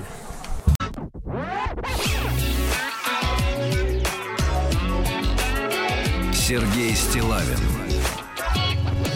и его друзья на маяке. Друзья мои, э, ну что же, э, надо вам сказать. Вы все понимаете, какое сегодня число, правильно? Э, Да, сегодня у нас 19 августа. Я понимаю, что, наверное, именно люди, ну, начиная, возможно, с моего поколения, да, как раз эту дату знают хорошо, да. А моему поколению уже ближе к полтинничку, Владик. Да. То есть люди, наверное, кто меньше, кому меньше 3-40 лет, наверное, уже эти события воспринимают как некую историю. Как мы с вами, например, воспринимаем Олимпиаду 80-го года, да, или там, не знаю, нефтяной Оттепель кризис. 60-х мы так воспринимаем. Да, да, да, да, да. Хотя с уважением, конечно, относимся к этому, но не так остро. Но, тем не менее, для многих очень это острое событие. И вот в ЦИОМ провел опрос, э, согласно которому большинство россиян, а именно, даже как-то стыдно, что ли, э, 79% не смогли расшифровать аббревиатуру ГХЧП. Ну, я, кстати, вот, я не могу сейчас ее Ну расшифровать. как, ну вы что? Ну вот давайте мы, давайте, во-первых, вам позвонят и расшифруют. да? Государственный А, во-первых, комитет. Ч- По чрезвычайному Ну да, положению. вот всё. Все. Значит, ребят, давайте мы, значит, смотрите, в свете мно- многочисленной аналитики, которая выливается тоннами там на головы людям и с экранов, и компьютеров, и интернета, и телевидения за эти многие годы, да, э, хотя единой стройной версии почему-то как до сих пор не появилась. Вот, но тем не менее, как вам кажется, м, М1, давайте, не, не М1, просто единичку на номер наш телеграм-портал, плюс 7967 103 553, через телеграм отправьте, да, это бесплатно. Цифру 1, если вы думаете, что ГКЧП это был цирк. То есть реальных целей у этих людей не было, э, так сказать. Просто надо было как-то, ну, перезапустить игру в другом направлении. Да. А, два, двойка, нет, действительно, они пытались, старались, но вот по каким-то причинам не вышло. Не удалось. Да, ну, победила демократия, ну, это то, что в телевизоре мы видели. Или какие-то силы, так сказать, им помешали непонятные, или кто-то их подставил, кто-то там, например, кто был на Черном море в этот момент, да, вот, и так далее. Итак, единичка на 0 плюс 7 967 103 5533 через Телеграм. Это был цирк, клоунада, ну, то есть спектакль какой-то некий, да, в котором, соответственно, многие искренне участвовали из тех, кто был не в курсе, что их в темную используют. Э, Двойка нет, все было всерьез, по-настоящему. Вот, только вот как-то вышло так кривовато немножко, мягко говоря. А, И большой разговор. Давайте просто вспомним с э, нашими нашими слушателями, да, со старичками 728-7171, а где вы были в эти дни? Да? И что вы, главное, тогда чувствовали? Вот э, ощущения. Я, честно говоря, пережил, я могу сказать честно, я пережил целую эволюцию, наверное, своих э, чувств. То есть мне было 18 лет, я был революционер. Потенциальный. Да, Не потенциально, а по кинетически. Я ходил все эти три дня по Питеру, по Ленинграду. Я говорил с людьми, участвовал в стихийных митингах. Меня все это очень волновало. Я был, у меня горело сердце, горели глаза. Потом я уже понял, в чем я участвовал, но это произошло гораздо позже. Да, давайте начнем с вас. Э, Давайте Вячеслав, он был постарше немножко меня в то время. Да, Слав, доброе утро еще раз. Доброе утро. Слав, что Ну, вы, у меня как здесь вы помните, да? Вот с двух сторон. С, двух- с одной стороны, моя сторона, да. Я э, в этот день должен был ехать на Александровский телевизионный завод и получать телевизоры. Я понял вот этот темный экран, сидят вот эти рожи ужасные. Для меня это вот морально-психологически полный крах. Потому что я только думал, вот сейчас у меня жизнь начнется. Наконец все это коммунистическое мракобесие закончилось, потому что я начал там что-то ковыряться, какие-то предпринимательства, палатка у меня уже даже была, что-то там продавать начинал. И тут мне казалось все. Причем мне казалось, что у меня сейчас такая крутая будет сделка, я там телевизор в 50 купил. И их нужно было ехать получать. И тут раз утром вот это заявление, я думаю, ну все. Ну, в телевизор, кстати, я получил. Ну вот, потом следующий момент, когда а, выступает Гайдар, если вы помните, призывает всех идти защищать Белый дом. И я помню, что я, естественно, беру, надеваю штанишки, там, э, шапочку, иду в сторону. И вот Тверская, знаете, такая серая, унылая. И знаете, люди идут все в сторону Белого дома. Никто друг другу... не- Нет такого, что «О, давайте возьмемся за руки, пойдем, защитим демократию». Нет, такая мрачность полная. Все идут сторону Большого о, Белого дома. Но вот как бы каждый идет не единой толпой, а каждый за себя, но вот все идут. И вот я понял, что я к Белому дому подхожу, люди невооруженные, начинают вот где-то собирать какие-то баррикадки, да, камушки какие-то свозить. Я думаю, блин, какая чушь. Очень много встречал своих однокурсников там. И а, помню, что заявление одного парня, я встречаю там Пашу Третьякова, говорю, Паша, ты что здесь делаешь? Ты же всегда такой был спокойный, нейтральный. Он говорит, я не хочу участвовать, но я хочу наблюдать. Я, ну вот. И, а всем остальным, я очень советую, в том числе вам, Сергей, э, вышла книга воспоминаний Михаила Полторанина. Если вы помните, был такой у нас министр по печати и коммуникациям. И он четко говорит, что, ребята, ГКЧП – это полное авторское Горбачева. Горбачев назначил у людей, кто там будет. Горбачев лично все это организовал.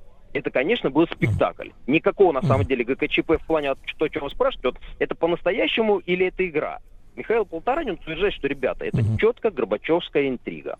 Хорошо, хорошо, спасибо, Слава, вам, друзья мои. Как вы думаете, все-таки, тем не менее, а- основываясь на своих воспоминаниях, эмоциях и, и тех материалах, которые вам доступны в последние там десятилетия, э, единичка на номер плюс 7967 103 5533, это была постановка, цирк, двойка, нет, все было пос- на самом деле. А как вы этот день запомнили, вот 30-летней давности? Конечно, это было почти, почти неправда уже, да, столько лет прошло. А, Валерия, давайте послушаем, он э, дозвонился из Зеленодольска, из Татарстана. Валерий, доброе утро. Добрый день. Доброе Добрый утро. Сергей, добрый день. Да. Доброе утро, Влад. А, в этот день мы должны были выйти из Стамбула на катамаране. А, но капитан нам сказал, извините, ребята, о, сейчас в стране а, произошел переворот. Для нас это было слово какое-то непонятное и новое, потому что мы только в Африке такое слышали, что происходит. Перевороты. Но три дня после трех дней пребывания, когда у нас уже кончились все продукты на катамаране, нас все-таки решили вывести. И когда мы стали подходить э, к своим берегам, капитан вдруг сказал, ребята, все наверх, надеть спасательные жилеты, сумки оставить внизу. Мы, когда мы подошли к своим берегам, на нас были направлены жерла пушек наших кораблей. То есть вы понимаете, в каком мы состоянии находились. Все стояли, держались за борт. Да. А, Да, вот такая, такой, такой штрих, да, к портрету тех дней, друзья мои маленькие. Спасибо, Валерий, вам большое. Сережа, давайте из Москвы послушаем. Сережа, правда, 41, он, так сказать, э, сколько, школьником был, да? Таким Школьником, глу- глубоким школьником, да. Сереж, доброе утро. Доброе утро. Добрый Сереж, день. вам сколько было лет-то в этом, в тот год? Ну, простая арифметика. Вот. 10. Нет. Ну, там, да. Вот. Вот эти события, я помню э, счастливое ну, лицо моего дяди, который говорил, ура, свобода. Вот. Хотя, с другой стороны, это он гонял с паспортом, ну, как-то так. И так был Вот. свободен, да? Да, естественно. Вот. И все видеомагнитофоны по- появились гораздо раньше, чем они были. Неважно. Э, В общем, э, все эти события, они привели к событиям 93 года. Когда Ну, я да, лично помним. увидел, увидел, уви- увидел э, милицейскую шапку, а в ней лежали мозги. Вот так вот, да. Вот весь, спасибо, как бы- спасибо, Сережа, вам за звонок. Давайте Ивана из Москвы послушаем. Вань, доброе утро. Доброе утро. Это наш Ваня, ты слышишь, Владик? Мгм, Прекрасно. Да, слушай, мне, представляешь, сейчас сказали, Иван, Москва, 47, я говорю, уже 50. Да ты что? Да. А голос на 47. Представляешь, как Голос Да, я- молодой, да. Да, да я выгляжу еще на 40. Что вы. Ну, какой ты, каким ты помнишь этот день, вот 30 Слушай, лет ты назад? знаешь, я вот сейчас я никогда об этом не думал. Кто, что, как-то глубоко не вдавался. Я пришел из армии, представляешь, да, вот э, этим летом. Да. И поэтому, когда происходил ГКЧП, я сидел э, в России, в западном ход такой был. В Там гостинице. Был вот ресторан, да, в гостинице Россия, в западном уходе. Мы безумно бухали, вот, нам было наплевать на все эти э, комендантские часы. Вам было ну, вот, хорошо. часы. Да, было хорошо, понимаешь, в чем дело. И как-то, в общем-то, так он достаточно незаметно Давай так, было внутри хорошо. И внутри, он прошел Да, очень, стороной этот переворот. Да, хорошо и целостно. Любили, дрались, понимаешь. так Любили, что- дрались и все, да, было хорошо. Ну, понятно, что такое дембельнуться. Давайте Александра из Москвы послушаем. Ему 55. Саш, доброе утро. Да, доброе утро. Да, Э, пожалуйста. Я даже больше хочу рассказать не про свою реакцию, да, а про реакцию моей бабушки, да, которая пережила в свое время голод на Волге и вот те события революционные. А, Ее реакция была простая. Она пошла в магазин, купила спички, и мне сказала, «Э, внучек, нужно еще купить сухарей, э, и немножко нужно купить еще сахара, потому что основное как бы я купил. То есть э, э, вот каких-то эйфорических таких э, детских вещей в моей семье не было. Э, и э, вот это воспринималось все как, в общем-то, нехороший предвестник. Потому что могло повернуться в эту сторону, могло повернуться в другую сторону. А, а люди помнили голод, помнили гражданскую войну, и вот э, это произвело на меня сильное впечатление. Да? То есть, Спасибо, спасибо, а, спасибо, Саша. Давайте еще Наталью Семеновну послушаем из Заморской области. Она дозвонилась, ей 69. Наталья Семеновна, добрый день. День добрый, Сергей. Да, Ну, у пожалуйста. меня такие воспоминания. По привычке, когда узнала об этой новости, что-то с этим Лебединым озером, пошла на работу. А я библиотекарь. Обратила внимание, ну, в магазинах не было вообще у нас продуктов питания, талоны там, ну, вот Ну да. такое все, магазины полупустые. Иду мимо своего завода, смотрю, стоит военный грузовичок, и там курочки продаются, мука, заменители сахара. И почему-то обратила внимание, сказки Пушкина маленькие шоколадки. Ну, пробежала я мимо, думаю, на работу надо спешить. День рабочий прошел, возвращаюсь. С работы иду мимо магазина, возле магазина напротив опять стоит два прилавка с этим же самым набором. Плюс Опять еще с Пушкиным. рыба-ментай. И еще И ментай. мука. И, а еще и растительное масло. Это же был страшный дефицит. Да, Ну, домой пришла, включила приемник ВЭФ, достала. да. Смотрю, глушат. Ну, помню, понимаете этот термин, Ну да, да. Глуш- глу- глушку. Глушат. Думаю, надо поискать э, ну, англоспикающих этих самых радиостанций. Есть же привычка на Руси ночью Ну да. слушать BBC.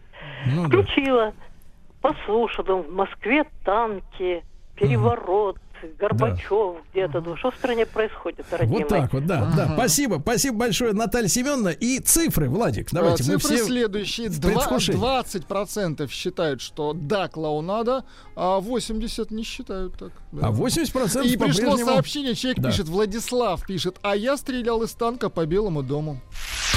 Вот и встретились, да? Сергей Стилавин его друзья на маяке. Друзья мои, ну а жизнь-то она идет своим чередом, вы понимаете, да? Истории, истории от некоторых, э, так сказать, исторических и не только знаний начинает болеть голова, Владик, понимаешь? Понимаешь, да? Вот, а надо мозг-то периодически разгружать, и для этого полезно ходить пешком. Абсолютно Вот. точно. Именно для этих вот разгрузочных, как говорится, моментов в нашей жизни создаются замечательные парки в столице. Понимаете, да? И я рад приветствовать на связи с нашей студией Татьяну Ващенкову, психолога. Татьяна, доброе утро.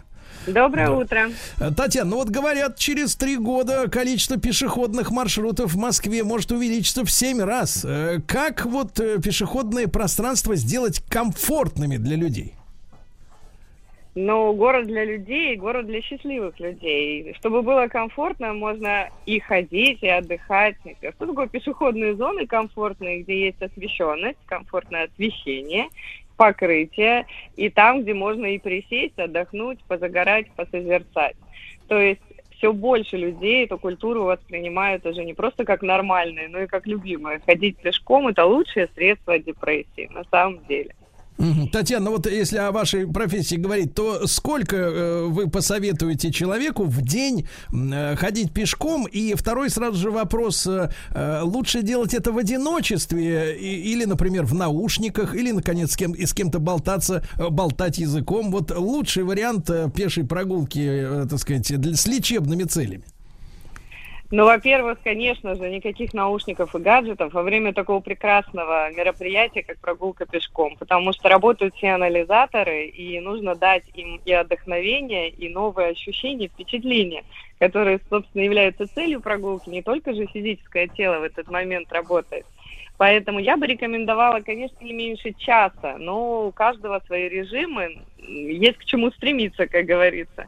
И люди, которые ходят пешком, лучше и крепче спят. И, допустим, у них лучше развивается память, познавательные способности. Кстати, уменьшается риск развития деменции и болезни Альцгеймера. Поэтому пусть это будет стимулом для вас. Гулять, Ну, конечно, чудесно. лучше одному. Чудесно, чудесно. О чем вот э, Татьяна говорит массовое появление пешеходных маршрутов и общественных пространств в столице? А? Это говорит о том, что меняется сознание людей. И это очень-очень большая радость, потому что это и профилактика каких-то нарушений, которые несет в себе мегаполис, и то, что у человека меняется сознание, близость к природе, несмотря на нас такой век, гонку технологий, и появляются более экологические способы взаимодействия с собой и с миром. Гулять, гулять и еще раз гулять. Я как психолог просто всем рекомендую. Да, да. А э, жители вот должны, э, как вы думаете, принять участие в обсуждении пешеходных зон или специалистам виднее? Специалист он на то и выучен, что специалист. Я считаю, что не просто должны, а обязаны спрашивать, потому что вот эти все протоптанные тропинки, которые мы видим на газонах, это такой вид сознания людей, вид сознания города. И чтобы предвосхитить ремонт газонов, я считаю, что нужно обратиться к тем, кто ими пользуется. И поэтому все для удобства людей, как известно, город для людей. И нужно это делать, и обязательно э, объем, меру там, воздействия, в том числе и в ландшафтном дизайне, я считаю, соучаствующее проектирование, это замечательно. Ну, вот, э, Татьяна, ну зачем они, как говорится, ходят по газону? Ведь им сделали красиво, посеяли травку или рулонный газон дорогой расстелили, красивый. А они прутся. Зачем? Топчут и топчут. Потому что люди — это существа, которые действуют по тому, как им комфортно. И они ищут быстрее, короче, легче и лучше. Но те, кто стелили газон, их не спросили. Им нужно, им, им нужно обязательно делать по-своему. И это неплохо. Слава богу, мы не биороботы, и мы таким образом формируем себе среду. Но, конечно, портить газоны плохо, поэтому можно действовать на опережение. Да, ну стрелять не надо по ним, да? я Я- пока, пока нет. Да-да-да. А, Татьяна Ващенкова с нами, психолог. Мы говорим о парках, где так здорово отдыхать, но без наушников, товарищи, э, не меньше часа в день, без всяких собеседников, просто идти и наслаждаться. А вот чтобы да. хотелось туда идти, вот что там должно быть в этой пешеходной зоне, э, вот э, насколько, какие факторы очень важны для людей? Ну, во-первых, это эстетика, да, то есть мы часть природы, и то разнообразие, которое предоставляет ландшафтные формы, там, архитектурные, арт, какие-то объекты, это всегда точки притяжения, и нужно в эту сторону тем, кто этим занимается и планирует расширяться безгранично. Это раз. Второе, это, конечно, это покрытие, то есть для того, чтобы гулять, нужно было человеку ощущать себя тем, о ком позаботились заранее. И тогда он будет туда возвращаться вновь и вновь, потому что это приятно. Если постелили то покрытие, по которому передвигаться легче, удобно. Ну и, как я говорила, уже должны быть зоны отдыха, продуманные на равном расстоянии скамеечки, шезлонги, какие-то там возможности э, для того, чтобы поиграть в настольные игры. Это тоже зоны точки притяжения. А как вы думаете, э, можно ли совмещать вот прогулки в парке и, например, так сказать, э, так сказать, возлияние? Ну, конечно, я вам скажу нет, категорически Очень еще хорошо. раз нет. Очень. Поэтому в парках нет места ларькам и палаткам, правильно? Стоп, алкаши. Да. Нет, Вот. стоп алкаши, это правда. Да, Татьяна, ну и, наконец, вот какие ваши любимые пешеходные маршруты э, в московских районах? Вот где вам понравилось в последнее время? Ну, я как человек, любящий водные стихии, водную гладь, я люблю набережные, люблю парки, в которых есть э, искусственные водоемы, которые благоустроены именно вокруг воды. Из новых э, пешеходных зон все, что касается набережных, и Москва-реки, я люблю очень Ходынское поле, я люблю реставрированный Северный речной вокзал, огромное пространство для творчества. Прям вот и всем рекомендую. Вообще Москва это просто ты вышел и пошел, и все прекрасно. На самом деле 10 лет назад и сейчас это два разных города. Поэтому гуляйте, дорогие слушатели, и это будет вам счастье. Мгм. И э, как вы рекомендуете вот одеваться для этих прогулок? Одевайтесь так, чтобы вам было на выходе очень холодно, ну хотя бы чуть-чуть прохладно, чтобы ваша прогулка была комфортной, да, и чтобы она принесла пользу для тела, обязательно должна быть э, вентиляция, и ткани должны быть естественные, и ни в коем случае не синтетика. То есть, то есть Владик, э, по- Выходить пла- с вин- плавки, по- плавки покороче. Нет, плавки покороче. с вентиляцией. Очень хорошо. С вентиляцией, Да. Ну, Татьяна, спасибо, э, спасибо. Полностью разделяю ваше мнение о благо, э, так сказать, э, о благом воздействии на человека пеших прогулок. Татьяна Ващенкова, психолог, была с нами. Товарищи, ходите ногами.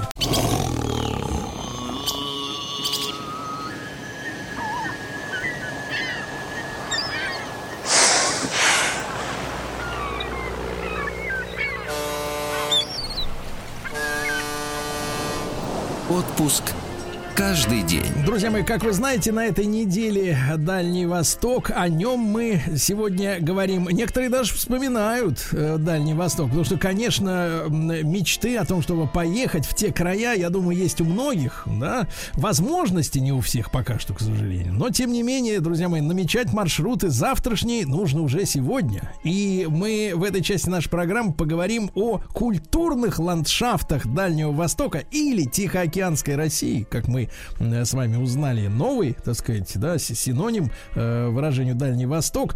Э, Я рад вновь приветствовать в нашем эфире Юрия Викторовича Латушко. Э, Мы с ним уже во вторник э, познакомились, да, когда говорили об островах залива Петра Великого. Э, Юрий э, Викторович является заведующим лабораторией, ведущим научным сотрудником Института истории, археологии и этнографии народов Дальнего Востока, Дальневосточного отделения Российской Академии Наук. Э, Юрий Викторович, добрый день. Э, У нас утро, у вас... Здравствуйте.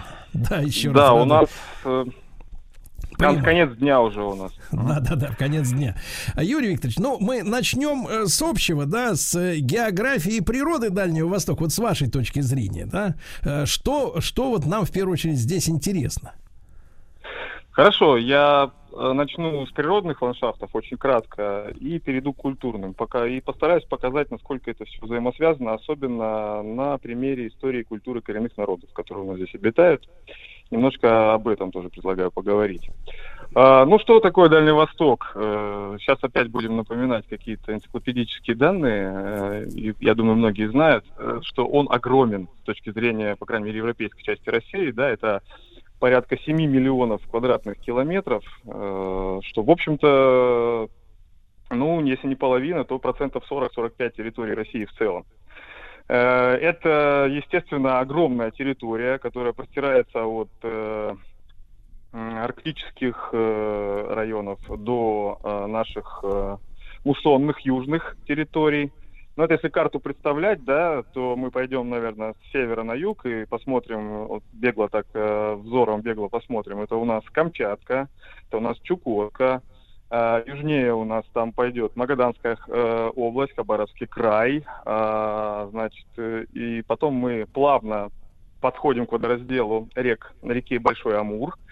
И пе- пе- переходим к Хабаровскому краю, Приморскому, а чуть западнее у нас Амурская область. У нас новые территории, как вы знаете, в Дальневосточный федеральный округ включены. Это, собственно, Бурятия. А, И э, в этом смысле Дальний Восток вот в таком административно-территориальном он очень большой. Если же мы возьмем по природе непосредственно поговорим, то, конечно же, э, у нас будут очень такие контрастные территории. Основные контрасты у нас будут связаны с тем, где, э, ну, насколько северно, да, территория удалена, э, и э, насколько она близка к океану. У нас довольно э, ровный будет климат э, приморский на севере. Э, там же у нас есть тундры, лесотундры. Потом большая тайга начинается огромная, она еще хвойная. Ну и вот, соответственно, если мы по правым притокам Амура э, начнем спускаться, то мы постепенно увидим, как эта тайга сменяет, э, э, вот эти ландшафтные картинки сменяются южной тайгой, приморской, э, где появляются уже и широколиственные растения. И, в общем-то, это не удивительно, потому что исторически граница ледника у нас в период самого большого последнего леденения, она как раз примерно проходила по районам э, центрального южного Приморья. В этом смысле Приморский край интересен, потому что он одновременно может сочетать в себе и сочетает и северные виды э, растений и животных, и южные. Ну, там про тигры, я думаю, все знают, да. Тигры, в общем-то, не самое северное животное. В Хабаровском крае, на, э, значит, э, в центре Хабаровского края его уже нет. Основной ареал обитания – это Приморский край и самый юг Хабаровского края. Ну вот, если коротко, я просто не знаю, э, говорить можно-то, конечно, много обо всем.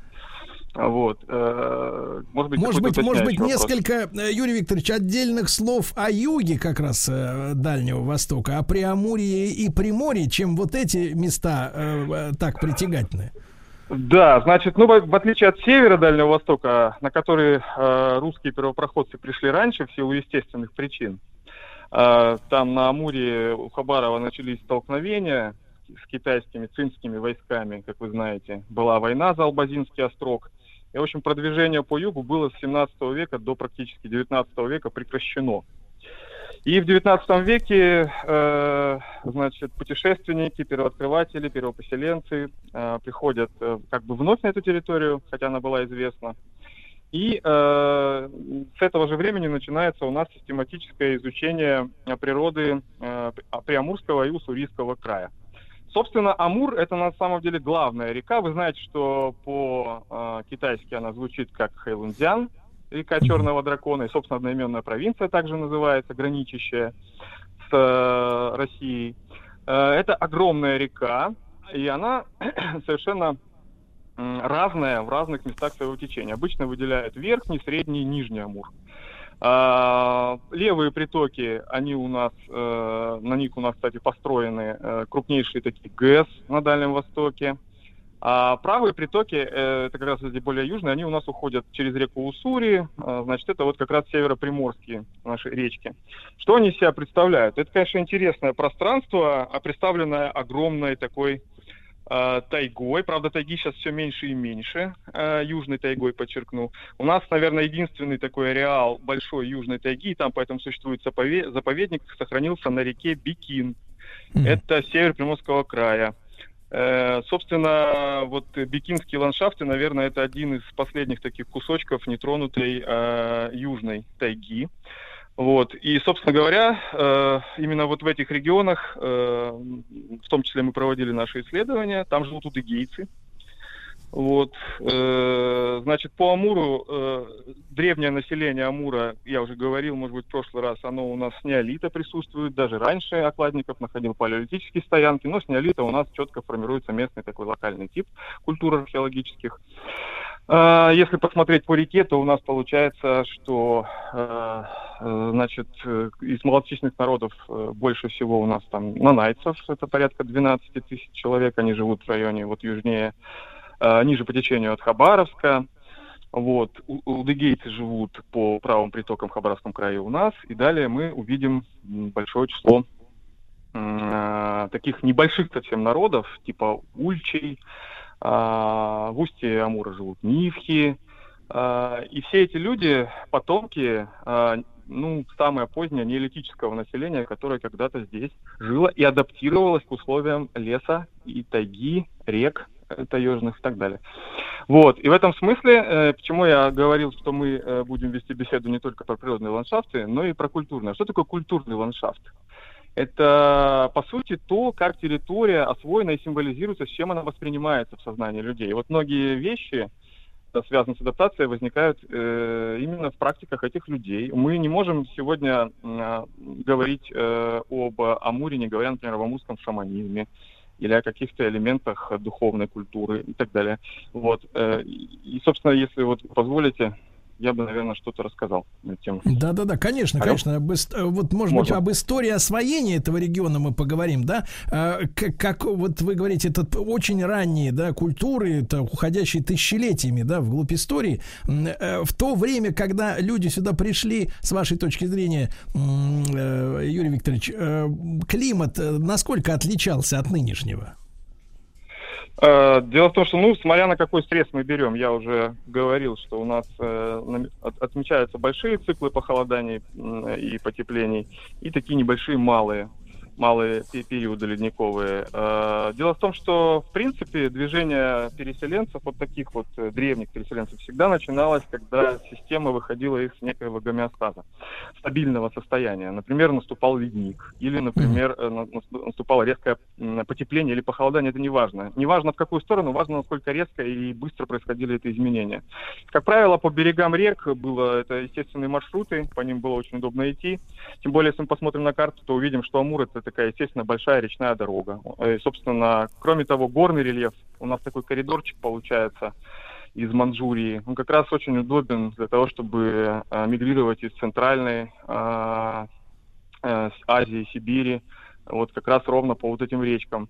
Э, Например, скотоводы древние, у нас э, это потомки скотоводов древних, это якуты, да, они шли как раз по э, речкам, вышли на Лену и поднимались по Лене. Это еще одна у нас большая великая река, но она на северо-востоке находится, Дальнего Востока.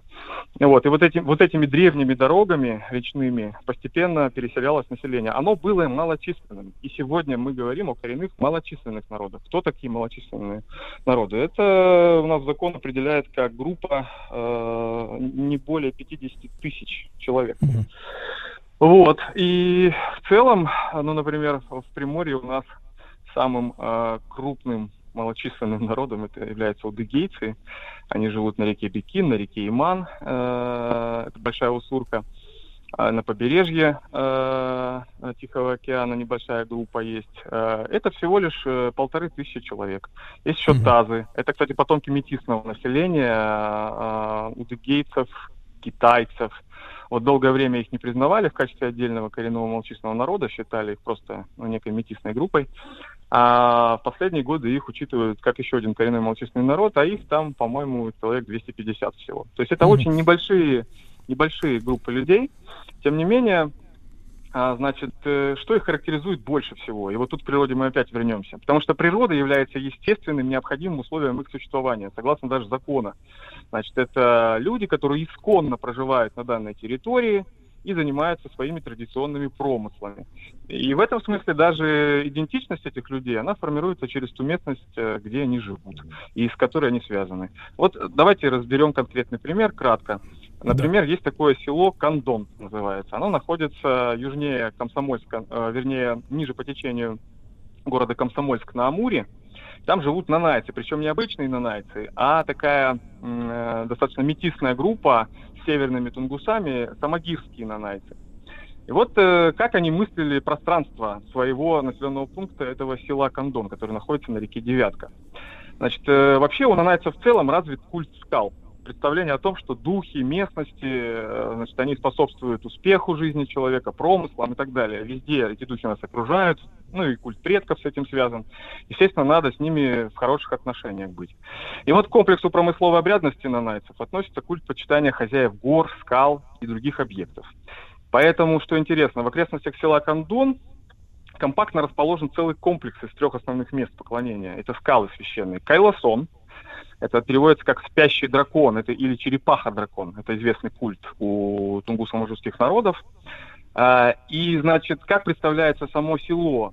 Каждая часть села – это какая-то часть этого животного мифического.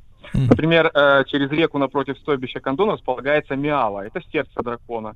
Миава, кстати, там сейчас знак такой стоит, День Победы написано. Вот можете, э, если найдете село Кандон в интернете, посмотрите. Изначально это было место для э, от- отправления различных культов. То есть это такое самое, в прямом смысле, сердце села. Ниже по течению дракона находится э, голова, э, это кондо, отсюда и название. И выше по течению на излучине реки находится стойбище Ямихта, которое ассоциируется с нижними конечностями этого дракона. И вот эти представления, которые нам кажутся сказочными, да, они вполне естественны. И отождествление вот этой природы, э, в которой они живут, э, со своим населенным пунктом, не только у нанайцев, но и других коренных народов, является, наверное, важнейшей э, отличительной чертой их верований, которые сохраняются до сих пор. Угу. Юрий Викторович, но вот в связи с тем, что у нас сейчас, да, происходит с погодой, э, с климатом, вот вы упомянули, что э, миграция, да, населения происходила, когда резкая шла э, смена климата, либо потепление, либо ледник. Вот что вы называете резким? Это в течение скольких, по вашим данным, лет происходило, если мы говорим о быстрой смене? Как правило, как правило, да, да, да, я понял ваш вопрос. Как правило, пиковые изменения, они видны на жизни одного поколения. И вот самые мудрые люди смотрят и говорят, да, что-то крокодил не ловится, кокос не растет. Ага. Я, конечно, шучу. Вот. И человек идет за ресурсом. Как правило, это, это в то время люди были в основном собиратели и охотники. И поэтому вот зверь уходит, даже скорее можно так сказать, зверь ушел, и за зверем а, уходят и охотники. И помнится, в советское время был такой известный фильм «Куда ушли киты». Mm-hmm. Вот. А на самом деле фильм о некой культурной экологической катастрофе у коренного населения Берингии, которая mm-hmm. произошла в свое время. Mm-hmm. да. Юрий Викторович, а вот за соседние, ну, условно говоря, такие крупные группы, как японцы, корейцы, китайцы, оказывали влияние на жизнь э, народов? Вот, да, его? да, безусловно, безусловно. Однако у нас раньше была такая тенденция считать, что, и это, кстати, отчасти связано с нашими китайскими коллегами, которые, конечно же, исходя из своих представлений, считают, что Джунго Китая это как бы середина мира. вот. На самом деле нет. Это было, это было синкретичное объединение верований всевозможных. Ну, например, э, у тунгуса манжуров, особенно у южных, у манжурской группы, да, на которых, ну, вот они, получается, по Амур живут, по Сунгари, да, и они непосредственно связаны с территорией Китая. Значит, являлись родственниками тех самых цинов, которые завоевали Китай дальними такими, вот, в 17 веке. И долгое время эти связи и поддерживались. А вот у них есть верховное божество Эндури, э, такой верховный бог, Uh, он распоряжается различными стихиями и так далее. Но на самом деле, несмотря на то, что мы можем, как ученые, фиксировать некоторое влияние uh, отдельных культов, манжурских из Китая, или даже более ранних джурдженских, когда здесь Золотая империя Дзинь была в 12-13 веке, да. Тем не менее, мы можем говорить, что они возникли, не, несмотря на то, что влияния эти были, э, они все-таки э, трансформировались именно на, на местной, на местной шаманистской этой базе представления верований. Влияние также было со стороны буддизма. У нас было, например, древнее государство здесь э, в э, 7-8 веках Бахай. Э, и вот там произошло интересное такое разделение, отчасти похоже на то, что было когда-то в, и в Киевской Руси на самом деле. Сейчас объясню. Основная масса населения была э, шаманистами, ну, простые люди, так сказать, а элита была буддисты, буддистской. Ну, как у нас, впрочем, тоже христианство сначала проникало через э, князей, долгое время верования Э, языческие были у простых людей. И вот в таком тоже синкретизме пропитывались и шаманистские местные системы взаимовлияниями, и влияли мировые религии, например, такие как буддизм. Ну или в Китае там конфуцианство. А японцы оставили какой-то свой след? Или они на, ост на островах живут, и, в принципе, на континент им было неинтересно соваться? Э, японцы, конечно, это изолятор островной, но э, у японцев есть тоже происхождение, вернее, теория происхождения японского народа, которая тесно связана с тунгусо-манчжурскими народами. Поэтому им всегда здесь было большой, э, они проявляли большой интерес к этногенезу коренных народов. Ну и самая, как бы, наверное, центральная проблема, которую все знают, это айнско-японский вопрос, да? Кто такие айны? Айны долгое время, на самом деле, Э, тут надо просто разделять айнов как этничность, это позднее явление, и как некий такие генетический набор а, признаков. Да, вот айны на самом деле в этом смысле, наверное, будут а, родственниками а, еще группы алтайских народов, которые переселялись э, на рубеже плестоцена-голоцена. Конечно, айнами себя они, мягко говоря, не осознавали. И, возможно, и они участвовали в этногенезе японского населения в том числе. А в 19 веке Айны, э, значит, Япония, когда у нас там вот этот пол Сахалина еще тем более отжали, Да-да. а, после известной войны русско-японской, да, вот там сложные были отношения. Айны находились на таком, знаете, перекрестии политики. Когда в одном случае айнов считали работающих или сотрудничающих с японцами, японцы полагали, что они какие-то... Что это такие. русские шпионы, да? Ну да. Да, да, да, да, Тяжело, да. На самом тяжело. деле, да, на самом деле судьба тяжелая, и этот раздел, он закончился тем, что Айнов просто выселили в- Да. после 45 года, как вы Да. знаете, с территории Сахалина. И, в общем-то, проблема до сих пор это актуально нерешенная. Да. Понимаю. Друзья мои, э, Юрий Викторович Лату- Латушко был с нами, заведующий лабораторией и ведущий научный сотрудник Института теории, археологии и этнографии народов Дальнего Востока.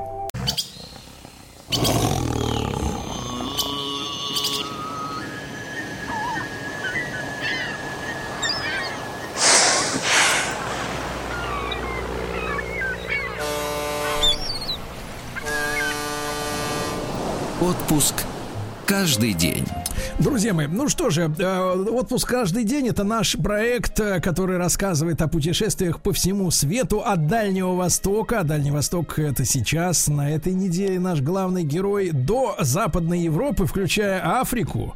И вы знаете, не только мы в утреннем шоу э, занимаемся этой темой. Картаев и Махарадзе расскажут о том, каков у Хабаровского края потенциал и развитие. Вы понимаете? Очень хорошо. Так.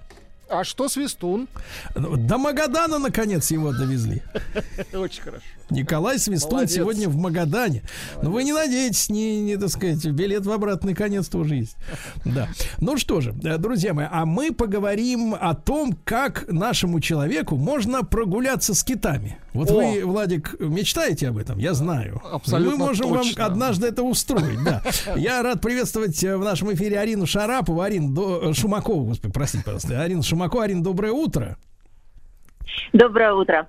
Да, мы с Ариной уже познакомились, когда говорили об Африке. Владик, вас не было, а мы вот э, обсуждали пигмеев и прочие страсти жуткие. Да, да, да. Арина является путешественницей, блогером. У нее 3 миллиона подписчиков. Я вам завидую, Арина. Меня в Инстаграме забанили. Вот. Бывает, вам нужно завести другой аккаунт, и я думаю, что все получится. Главное не нарушать правила Инстаграма. Ну, правила, да, там правила писаны кровью, я То есть понимаю. ничего не писать. Ничего, молчать, то есть, да, постить фотографии китов, да, да, да. фот. А, Вот, значит, Арина, ну, а вы скажите, пожалуйста, вот я, насколько понимаю, из темы нашей программы, вы с Китаями, э, с Китаями, с Китаями прогуливались, да? Вот лично. Проплывали. Проплывали. Проплывали. Ну, а, а скажите, вот что чувствует, давайте с эмоциональной точки зрения начнем, Э, что чувствует человек, когда вот рядом с ним, он на каком-нибудь там катере, бронекатере, да, плывет, а рядом с ним вот эта штуковина из-под воды выходит, вот что это за ощущение внутри тела организма? А, Я хочу сказать, я хочу немножечко поправить ситуацию. Мы были даже не на катере. А, Есть такой э, САП. Это доска, и ты сидишь на доске, у тебя в руке весло, и ты на поверхности воды находишься. Ты даже не в лодке, а рядом с тобой плавают киты. Одномоментно однажды в бухте Врангеля мы с дрона сняли 67 китов. А, в общем-то, там, ну, наверное, 2-3 гектара, не больше. То есть это все кишило китами. И ты сидишь на вот, этой, на вот этом маленьком сапе, и под тобой слева, справа, со всех сторон просто все кишмя кишит китами. Это, наверное, самое необычное, что я испытала когда-либо в своей жизни, а поверьте, я ну, видела очень много чего. Это сложно передать, это прям космос. Э, Энергия зашкаливает, вот действительно зашкаливает, потому что когда под тобой проплывает 7-метровый кит и Так. дает себя, потро- себя потрогать, это, это космос. А, Ты можешь ты- посмотреть в глаза киту, не на хвост, который вдали выпрыгивает, а вот именно на кита, и ты можешь его дотронуться, до него дотронуться. Да вы что, слушайте, а какие это ощущения тактильные? Он такой же резиновый, как этот э, дельфин? Как дельфин. Как абсолютно, дельфин? абсолютно, да. Он очень гладкий. На самом деле существует, ну не поверье, а существует э, такая практика, что кита самому человеку трогать нельзя. Кит должен позволить себя потрогать, потому что ты находишься в его стихии. Даже в маленькой лодочке кит, кит может махнуть хвостом и тебя снесет полностью. Поэтому мы играем по правилам кита. И, конечно, всем хочется потрогать кита. И у меня случилась такая ситуация, что кит разрешил мне себя потрогать. Но я, наверное, в тот момент, я очень испугалась, потому что я сидела на сапе, я аккуратно увидев двух китов, которые шли параллельно друг другу, я начала за ними подгребать. Они ровненько-ровненько шли, и я за ними плыла. И в какой-то момент они встали на одном месте, а мой сап по инерции, я понимала, что он сейчас прям наедет на них, и он наехал на них. И в этот момент кит понял, что я его задела, он этого не хотел, и он начал всплывать вверх и поднимать мой сап. Вода в Охотском море в тот момент составляла, это был август месяц, 4 градуса тепла. И я, хоть я и была в гидрокостюме, но вы понимаете, когда вокруг столько китов, и кит со мной играет. Непонятно в тот момент, злой он, не злой, что он хочет. Он медленно-медленно, вот какие-то там несколько секунд, он поднимал мой сап. И когда я уже практически начала с него съезжать назад, он ушел под воду. То есть он разрешил мне через вот этот вот САП себя потрогать. Он меня простил. В общем, но иногда бывают такие ситуации не очень хорошие. Бывают Кит злые всё-таки- Но я думаю, что кит может махнуть хвостом, и, в общем человеку этого будет достаточно. Представляете, си- семиметровая махина, гренландский кит. Фантастика. Э, Владик, я должен Да. подчеркнуть, что САП это такая надувная лодка. Вот, она Да, похожа, похожа. малюсенькая. Ну не как малюсенькая, она длиной, наверное, метра, ну сколько, два с половиной. Ну, наверное. поменьше кита, скажем Два так. с половиной, Ну, три, да. Поменьше. Да, ну и вот человек там с веслом, можно стоять и сидеть на ней. Ну, в общем, да, там э, у нее есть этот такой пластиковый плавничок для стабилизации. В принципе, наверное, Да. Арина как раз с плавничком ты, так сказать, наехала на кита. Задели. А он такой Я острый. наехала, нет, я наехала носиком. Плавничок находится сзади, а так как я шла за ними, э, то я наехала носиком слегка, совершенно слегка. Это делать категорически не разрешается. И там в бухте Врангеля стоит а, группа ученых, э, которые изучают это ученые-китологи. И, конечно, это все снималось с дрона, и меня за это очень сильно наказали. Но они вот взяли на ровном месте и остановились. Я слегка-слегка подгребала, Э, это было нарушение техники безопасности, потому что я должна была ровно стоять на одном месте, они должны были просто плыть. Вот верите, я просто плыла, я не знаю с какой скоростью, совсем-совсем с минимальной. Дорогие, вот дорогие понравилось. радиослушатели, не волнуйтесь, э, Арина наказана. Наказана. Наказано, да. Наказана, да. Арина Шумакова с нами. Арин, ну а где это место? Давайте теперь о географии поговорим. Ой, добраться туда достаточно сложно. Эм, Вы сначала долетаете до Хабаровска. А В пути девять с половиной часов. Вы долетаете из Москвы до Хабаровска. Потом а, вы до а, Ангачана а, лет- э, едете на автобусе, либо на джипе, на, на всем чем 11 или 9 ли часов мы ехали. Потом на вертолете мы летели еще полтора часа и плыли на катере еще пять часов. Вот, это вот Погодите, погодите, перерывы формате. были или так вы нон-стоп, как сели э, в шарике, Мы так и... нон-стоп, да, мы нон-стоп ехали. Мы нон-стоп почти сутки добирались до Шантарских островов. Это полная изоляция. Чтобы вы понимали, э, там не ловит ни связь, ничего нет совершенно. Несколько раз пытались Шантарские острова, Шантарский архипелаг обжить. Но из-за суровости климата все было бесполезно. Там стоит одна метеостанция еще с середины прошлого века, и все. Больше огромное количество непуганных животных, непуганных птиц, киты приходят туда на социализацию в бухту Врангеля. Сейчас, На, кстати, на на острова социализацию? Это, ж, это что вы вкладываете под слово, слово социализация? Киты а, очень умные интеллектуальные животные. И когда рождаются у них малыши, их нужно социализировать, их нужно научить, как вести себя, как защищаться от нападения касаток. Бухта Врангеля очень мелководная. Максимальная глубина достигает 7-8 метров. А, Касатка – их самый главный враг. Касатка нападает из глубины. Да. А, Касатка подмеривает под кита. Ей А нужно кто, а кто такая, 20 Арина, а кто такая касатка? Это кто? Касатка – это единственное существо на нашей планете, у которого нет, представляете, ни одного естественного врага в живой природе. Ни одного. То есть у льва есть, у слона есть, у кого угодно.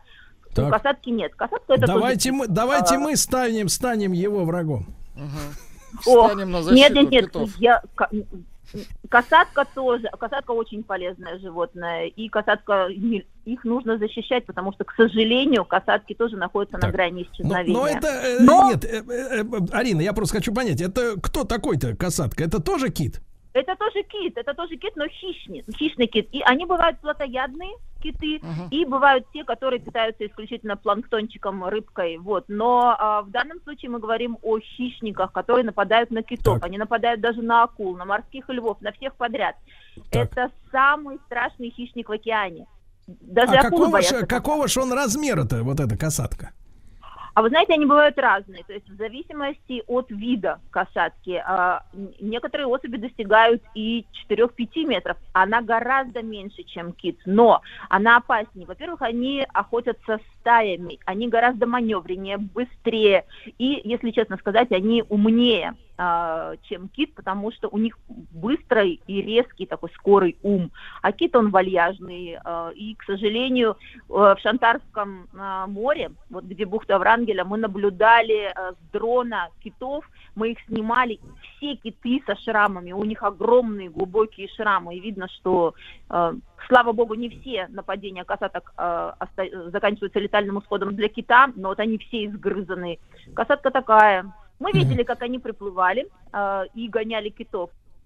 Касатки тоже приводят туда на социализацию своих детенышей. То есть они пока маленькие охотятся не могут, но они могут здорово погонять китов по этой бухте. В общем, А какой есть у тогда, Арина, а какой есть у китов тогда механизм э, защиты от вот этих э, убийц? Никакого, абсолютно никакого. То есть, если э, касатка нападает на кита, а, практически 80% что кит погибнет. Потому что касатка это просто машина-убийца. Против нее не устоит. Есть такая очень прекрасная история, э, она заснята, можно посмотреть ее в Ютубе, как два кита, э, пара, они одновременно, я не помню, э, снимали, то ли National Geographic сняли, то ли кто-то, касатки напали на самку. И как кит пытался отбить, отвлечь внимание. Он там и прыгал, ничего. А они выбирают одного кита и атакуют со всех сторон. Но, к сожалению, эм, он не смог отбить свою подругу. И, в общем-то, она погибла. Но вот э, это видео заснято. То есть как касатки нападают. Редкое видео, уникальнейшее. Можете посмотреть в YouTube. Ужас. А в каких вы там условиях-то проживали? Я так понимаю, на метеостанции-то лишних мест нету? Нет, нет, нет. Метеостанция находится на Большом Шантарском острове. Мы жили в бухте Врангеля, э, ставят палатки. В этом году, кстати, э, Шантарские острова стали самым настоящим мейнстримом. Туда все турагентства организовывали путешествия. Я, правда, не знаю, как они там смогли разместиться все, потому что бухта крошечная. На каждом углу была реклама шантарских китов. Э, Мы были в прошлом году, стояла 21 палатка двухместная. И построили баньку, в общем-то, такая банька по-черному. Все, все, больше ничего. Столовая под шатром. И абсолютно такие дикие условия. Холодно. Мы попали в тайфун, дикий тайфун, и у нас а вода прогревается максимум до 4-5 градусов. А. Э, Мы говорим с вами про Арина, август. Арина, а что такое, вот вы можете описать там, что такое тайфун, которым вот в этом году пугали как-то, но я не знаю, случился он или нет, как-то СМИ э, у- у- угасли после событий в Анапе, да, просто ограничились описанием сильных там дождей, э, ливней, а вот именно, что, мол, говорили, что тайфун придет в Черное море впервые в истории. Э, Тайфун это когда как? Тайфун, э, мы, к счастью, застали отголоски тайфуна, потому что все-таки э, гряда из Шантарских островов, она его сдерживала. И дойдя до бухты Врангеля, у нас был просто сильный дождь э, Так. и сильные, сильные порывы ветра. То есть у нас не было э, такого шквального ветра, потому что, во-первых, бухта огорожена со всех сторон горами. Э, И мы, в общем-то, пережили его достаточно спокойно. Единственное, что мы не могли никак выбраться оттуда, к нам не мог прийти катер. Он не мог просто Не мог прийти катер. Да. Итак, друзья мои, Арина Шумакова, путешественница и блогер с нами. Мы сегодня о китах говорим.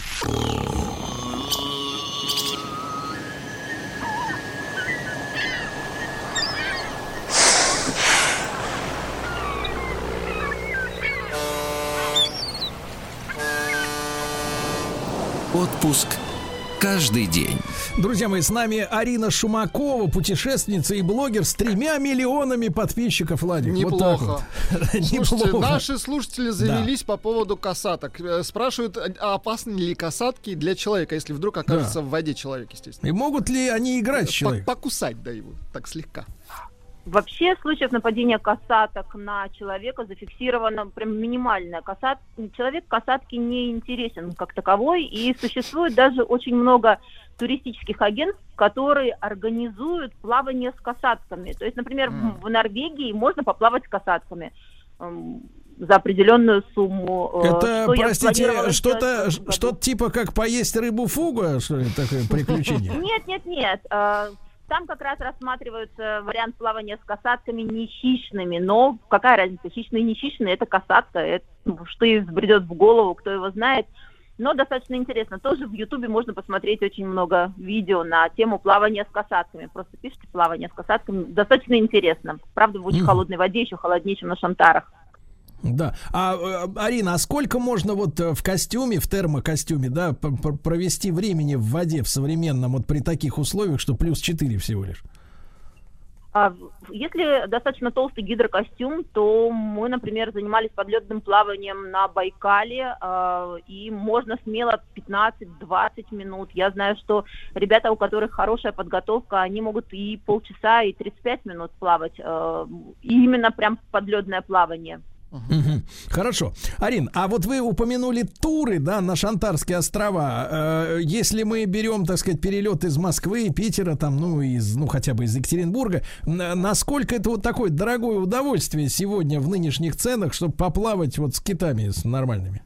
Это достаточно дорого, я могу сказать. Э, В этом году они как-то сделали немножко дешевле, видимо, за счет того, что массово пошло, и, может быть, они открыли какие-то варианты. В прошлом году э, наш тур вышел на человека порядка полумиллиона рублей. Полумиллиона рублей. Но, но судя по вашему описанию, как вы плавали, в принципе, удовольствие на эту сумму получено полностью. Даже больше. Да. я могу да. сказать, что это стоит даже гораздо дороже, потому что я плавала, например, в ЮАР с- э, в клетке с акулами. Это не сравнится, хотя на тот момент, когда я ехала на Шантар, это было одно из самых ярких впечатлений в моей жизни. Но нет, это гораздо круче, и поэтому стоит заплатить. Я вот говорю, что Хорошо, хорошо. А правда ли, что, Арин, кот, эти, господи, коты, Коты. киты э, живут по 200 лет? Да, а, на сегодняшний день, а, я повторюсь, что там стоит а, группа ученых, китологов, которые изучают этих китов. И а, найдено две особи, которым больше 200 лет, порядка 200, может быть, чуть-чуть больше, чем 200 лет. То есть эти киты, по всей видимости, э, застали еще жуткую китобойню, потому что именно в Шантарском море а, британские и датские а, мореходы, китобои э, убивали очень много китов для того, чтобы забирать э, китовий жир. А, им раньше в Европе отап, не отапливали, освещали улицы, э, делали ворвань, и этой ворванью наполняли бочки и в трюмах перевозили в Европу. К счастью, э, китов от полного истребления спасло открытие нефти. А, ну вот, и Газпром постарался, такой- конечно. Вот. А Да. скажите, пожалуйста, Арина, а вот мы часто встречаем в новостях а, м, такие известия о том, что счастливец на берегу нашел рвоту кита. И типа она стоит там чуть ли не дороже золота на вес. Э, Как это амфор, амф, камфора, амфора, как-то не помню, как называется. Да, вот. Вы знаете, э, любые испражнения китов, а, они стоят очень дорого. Э, Я все время не могла понять по утрам, что делали наши ученые. Они садились в резиновую лодочку и вдруг резко куда-то плыли. А, А, амбра, такие вот, что- амбра. Да. Амбра, амбра, амбра. Так вот, они собирали, э, они собирали выдох кита. Как это? Понимаете? Вот кит, когда всплывает, у него из отверстия наверху э, идет жутко неприятный запах. То есть он когда выдыхает, прям Мгм. невероятно неприятный запах. И вот эти вот ученые, они подплывают и делают забор этого запаха. И оказывается, забор этого запаха дает огромное, огромные знания ученым, и они могут анализировать. Нет, знания это одно, а в внутреннем кита, конечно. Да-да-да. Вот, ужас, да. Э, Арина, и э, в принципе, вот скажите, пожалуйста, еще раз тогда напутствуйте, э, что, э, что ни в коем случае нельзя делать, если ты вдруг наскреб, Владик, наскреб 500 Да-да-да, и тысяч оказался рядом с касаткой. и Что оказался на делать? сабборде там вот в заливе. А, вообще, на самом деле, достаточно. Мы, когда только приехали, мы хотели все время куда-то за ними плыть. Нам казалось, что мы упустим какую-то возможность. Нас было всего несколько человек. Но а, потом уже на второй-третий день мы поняли, что киты быстрее придут к тебе сами. Если ты будешь просто спокойно сидеть, кит придет, он будет на тебя смотреть, он будет под тобой плавать, он будет показывать тебе своих детенышей. Ничего, никуда не дергаться, потому что действительно это не очень хорошо. Мы приходим туда в виде туриста и нарушаем их спокойствие, потому что на всем Дальнем Востоке это единственное, вообще на каком Дальнем Вос- Востоке? В мире это единственное место, где можно так наблюдать китов. И сейчас массовое паломничество туристов, эм, ну, я думаю, что все-таки не совсем хорошо. Нужно ставить туда квоту. Знаете, э, есть такая страна... Нет, нет, а, лучше по- пусть Гонга. повысят цены, правильно? Пусть повысят. Я думаю, Да, да, да, да, да, вот это Да. вот прям, да. Да. Давайте требовать, Владик, 20 требуем туры от миллиона и выше. Вот, не меньше, друзья мои. Арина Шумакова, путешественница, блогер с нами была, рассказала нам о китах. Очень захотелось найти 500 тысяч. Погладить, чтобы, да.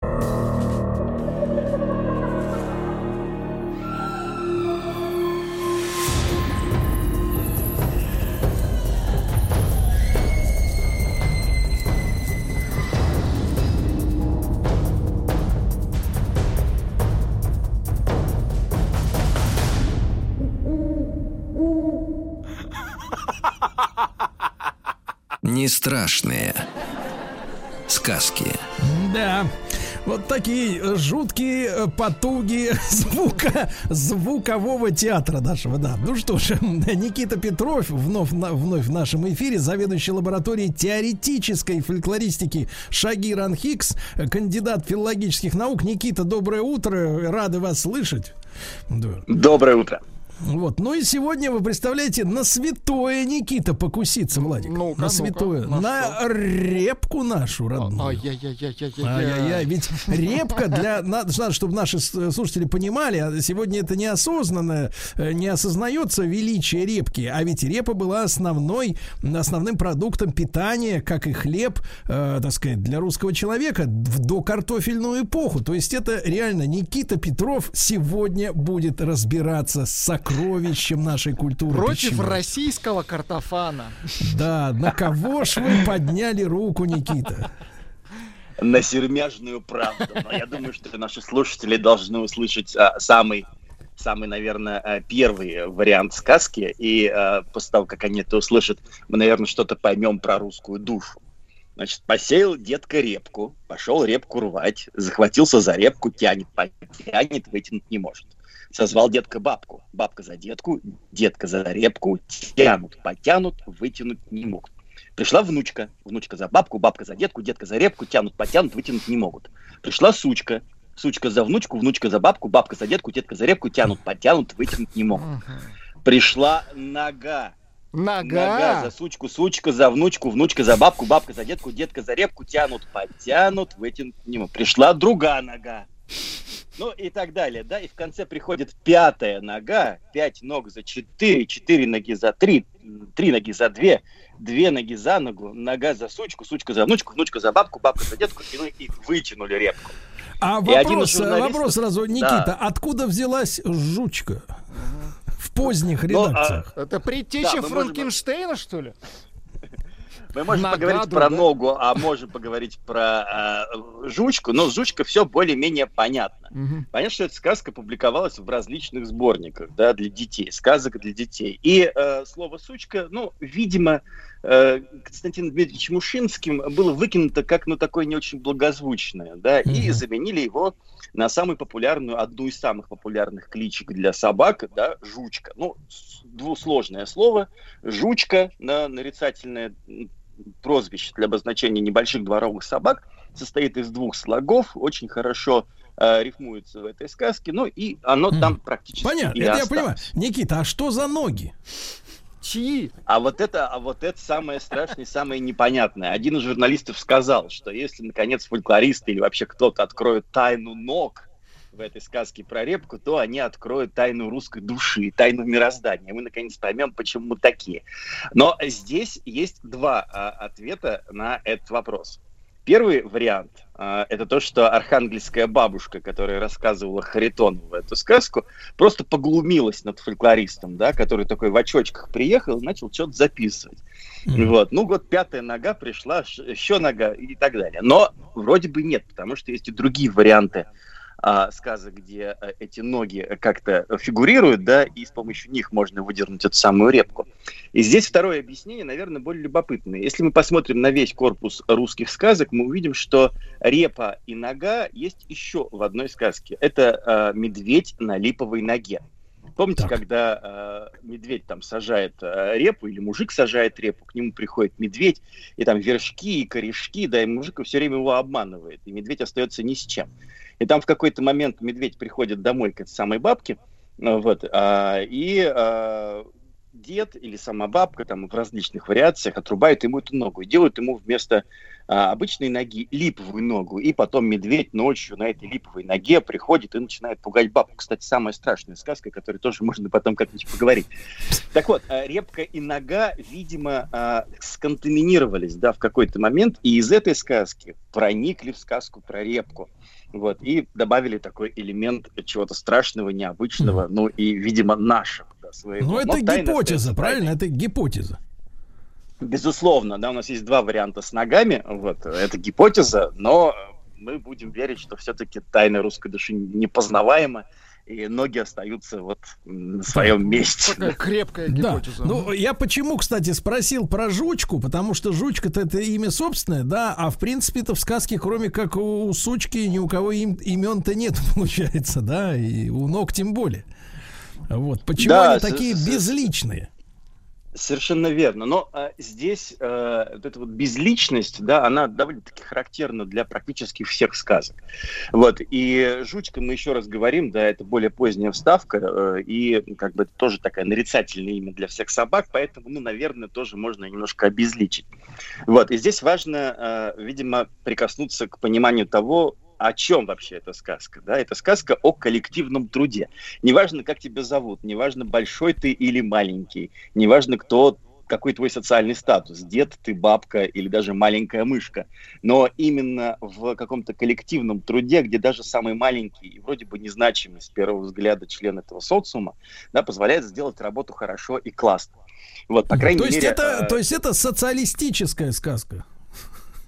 Ну, скажем, коллективистская, да, я бы сказал, по крайней мере, ее интерпретация, вот как, э, как коллективный труд помогает сделать большое дело, э, очень хорошо э, для детей, да, когда взрослые рассказывают сказку, они обычно имеют в виду вот этот вот тайный смысл. Давайте делать дела сообща, и тогда оно сделается классно. Помните же историю про а, прутик и про целый веник, да, когда можно сломать прутик и все хорошо, а вот целый веник не сломаешь. И смысл такой, что когда вы все вместе, да, вы сильны. Да, Никита, а тут в этом смысле можно маленькое отступление от э, непосредственно репки, а потом мы к ней, естественно, вернемся. А, вот скажите, пожалуйста, а с вашей точки зрения, э, с, с культурной точки зрения, что происходит с ребенком, если он, ну, вырастает на наших замечательных, любимых, коллективистских, э, общинных, да, вот, э, русских народных сказках, а потом, когда он вырастает взрослым, он вдруг понимает, что он попал-то на самом деле в другую реальность, не в ту, которую описывала сказка, да, модель общества, а в капитализм попал, э, где, собственно говоря, здесь каждый сам за себя, каждый человек человеку волк. Вот это как бы вот э, сознание-то э, трещит по швам от того, что воспитание с измалетства одно, а вот тут вокруг как-то другая картина. Но в целом, да, но скорее сказка это про стратегию поведения, да, нежели про разочарованность в реалиях окружающего мира. Даже в капиталистическом мире, помните, был такой совершенно замечательный фильм, который назывался «Игры разума», да, где главный герой, ну, эта история реальная, да, и основана на том, что именно коллективное действие приводит к самому лучшему результату в итоге, а не индивидуальные действия, как сказал нам Адам Смит. И в этом смысле, конечно же, да, это стратегия поведения. И если ты попадаешь в любую ситуацию, домашнюю ситуацию, где нужно что-то делать, либо а, твоя работа, твой офис, целый мир, да, когда ты вроде бы один, ты должен сплотить вокруг себя людей, даже самый маленький член коллектива, например, уборщица в офисе, да, может оказаться тем самым членом да, той самой цепочкой, вот кусочкой цепочки, которая, наконец, позволяет, вытянуть все дело ну, на финальное ура. Вот, и это прям очень важно про стратегию. Я не, не очень понимаю, насколько дети это хорошо усваивают, вот, или не усваивают, но хочется верить и надеяться, что действительно многие сказки э, вкладывают в себя вот этот самый смысл, да, смысл стратегического поведения в будущем. А мы уникальны в этом смысле, что у нас есть, мы можем говорить, у нас есть сказка про репку, про такую, такой овощ, который, честно говоря, в магазине не каждый день увидишь. Да, поставки репы гораздо менее, так сказать, систематизированы, чем бананы и перец чили, который везде лежит, так сказать, и ждет своего пожирателя. Вот, Никит, а только ли на Руси репка, сказка про репки, про репку была или что-то подобное? Да, с небольшим отступлением. Путешествие по России сейчас, да, если наши радиослушатели поедут в замечательные города типа Ростов-на-Дону, Воронеж и так далее, там есть рестораны русской кухни, где подают а, вяленую репу, да, под соусом а-ля кутюр и так далее. Это, правда, довольно вкусно. То есть происходит возвращение вот этой вот такой сермяжной а, кухни. Есть это, простите, репа, простите Никита, далее. это первое, али второе, аль десерт, э, вот это вот. А очень по-разному. Это выглядит как украшение, да, и с одной стороны стороны, а, и как такое экзотические, ну, скажем, экзотическое блюдо, которое mm-hmm. возвращает нас в эту самую Русь. Ну, для Надо тех, сказать, кого что... уже тошнит от омаров, я понимаю, да.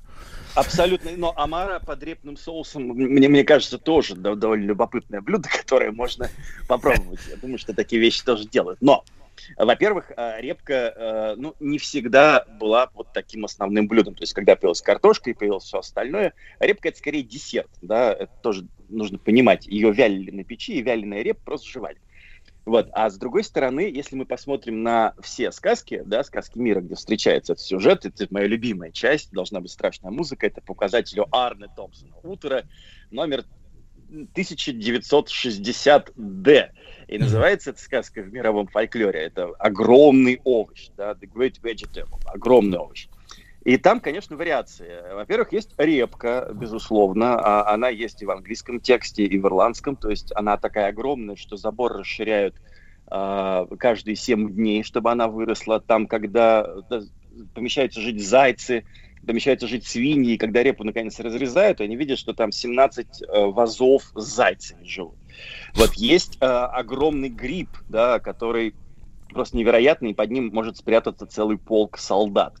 Вот. Есть э, огромный такой вот зерно ржи, да, в котором тоже живут э, целыми семьями. А есть табак, вместо репки, да, и когда, ну, чтобы добраться до вершины э, этого стебля табака, нужно поставить 9 лестниц друг на друга, и люди туда добираются. Это вот. индейская а, сказка про табак?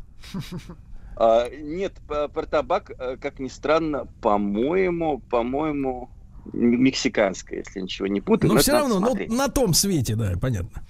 Хороший да, и вот э, тут, тут, тут наша репка оказывается в окружении огромных овощей или огромных растений, да, и вполне органично вписывается в этот контекст. То есть не только репка, да, но и любой другой огромный гигантский овощ, который вдруг в какой-то момент вырастает. А это вот, э, вот. соответственно, Никита с голодухи, так сказать, мечталось-то, о, о, о, так сказать, о съестном. И о табаке. Ну, вряд ли с голодухи. Мне кажется, это какое-то такое удивление перед тем. Есть же выставки, знаете, этих огромных овощей, помидоров, реп, арбузов и так далее. А репка действительно да, вырастает большая.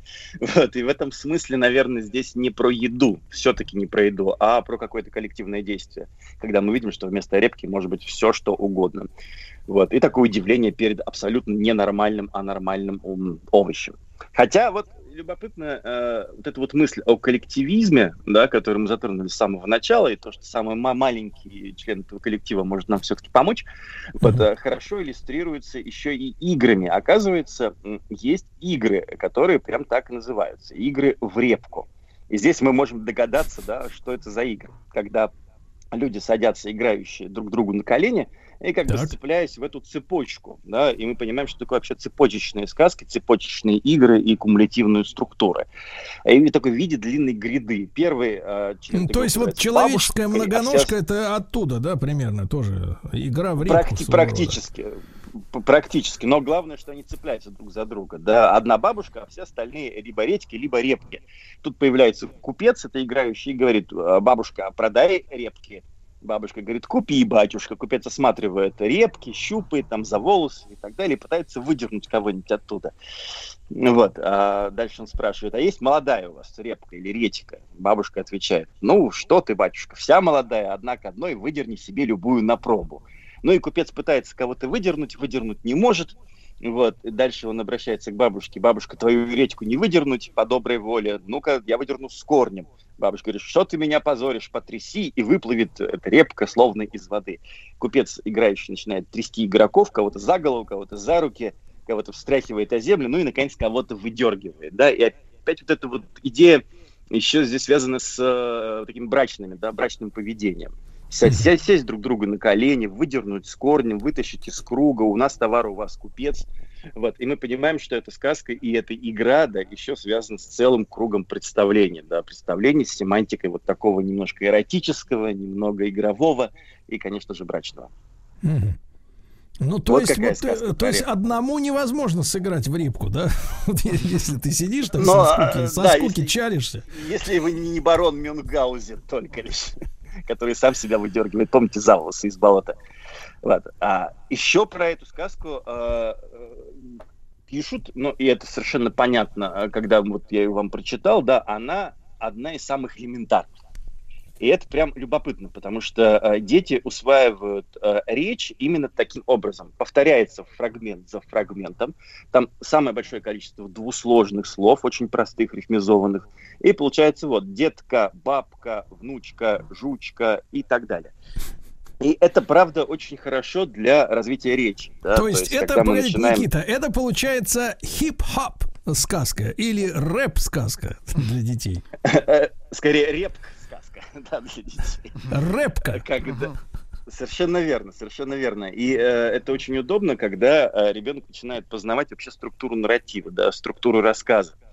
Вот, это легко усваивается, там есть ритмизованные фрагменты, есть неритмизованные фрагменты, и, наконец, есть катарсис, да, то есть такой финальный элемент, тянут, потянут, и вся эта рифма начинает просто распадаться, и вытянули репку.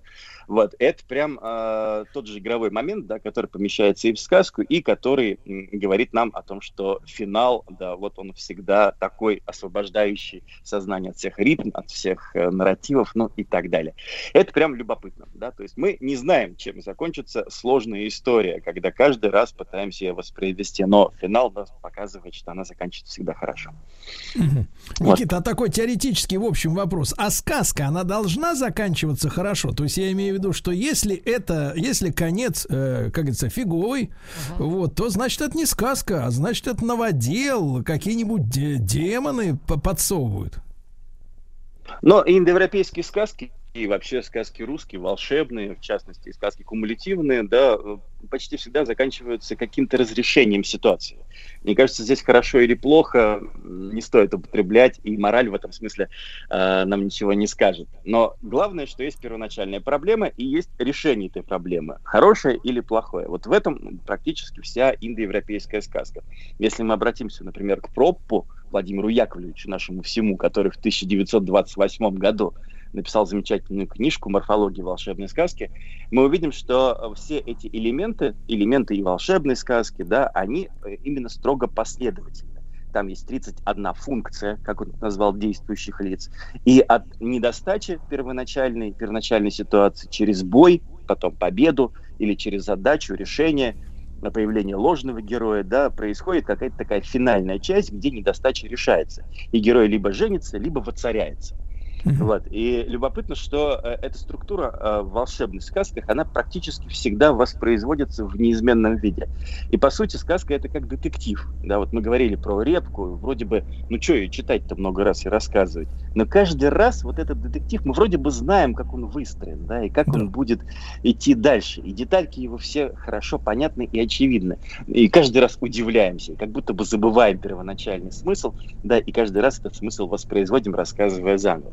Мы всегда хотим, чтобы репку вытащили, а Иван-Царевич женился на прекрасной царевне и стал То королем. есть такую же, такую же, в принципе, сказочную, э, так сказать, систему имеют и фильмы для взрослых, да? Потому что ничего нового там увидеть невозможно, но тем не менее, тем не менее, зритель сопереживает, сопереживает героем, ложным героем, как вы говорите, да, и, соответственно, и в конце концов вот э, побеждает добро. Я вам больше скажу, не только фильмы для взрослых, но и фильмы для детей. Например, э, даже вот структура Гарри Поттера по роману Роулинг, да, она выстроена практически как структура волшебной сказки с элементами героического мифа. Был такой известный автор Кэмпбелл, да, который написал о том, как выстроен вообще героический миф. Путешествие героя, где герой проваливается там в преисподнюю, да, потом он снова возрождается, приобретает новые знания, ну и, наконец, достигает какого-то важного знания, да, в своей жизни. И вот если взять Гарри Поттера, да, и структуру фильмов, и структуру книжки, э, книг, да, про Гарри Поттера, и наложить на структуру волшебной сказки, мы увидим принципиальное сходство. «Звездные войны» будет все то же самое. Гарри Поттер, Звездные войны, а, сказка об Иване Дураке, да, и фильмы для взрослых, в принципе, структурно очень похожи. Мы структурные люди, мы очень любим эти вещи, да, то есть люди вообще структурные, и поэтому всегда следуют э, за текстом, который структурирован определенным образом. Ну, прекрасно, прекрасно. Никита, будем рады новой нашей встрече, тем больше наметили уже и о чем поговорим. Никита Петров, заведующий лабораторией теоретической фольклористики Шаги Ранхикс, кандидат филологических наук в нашем цикле «Не страшные сказки». Можете весь цикл послушать на сайте радиомаяк.ру.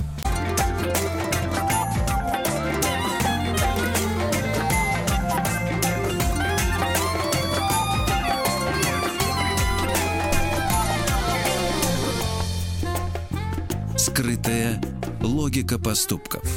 Друзья мои, я рад приветствовать э, Наталью Панфилову, семейного психолога, супервизора профессиональной психотерапевтической лиги, члена правления Национальной ассоциации супервизоров. Наталья, доброе утро. Да, доброе утро.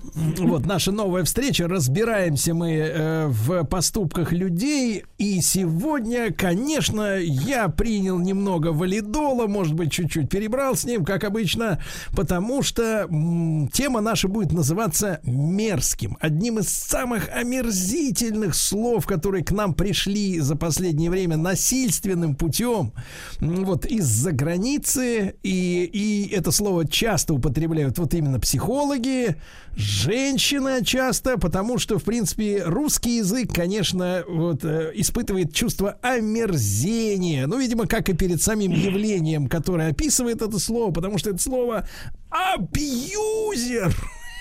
Наконец-то. Наконец-то мы разберемся с этой гадостью. Да, Э, Наталья, это слово как-то переводится нормально на русский язык. Зачем они тащут нам сюда вот это вот? э, Это невозможно перевести вот смыслово на нормально, вот как бы объяснить.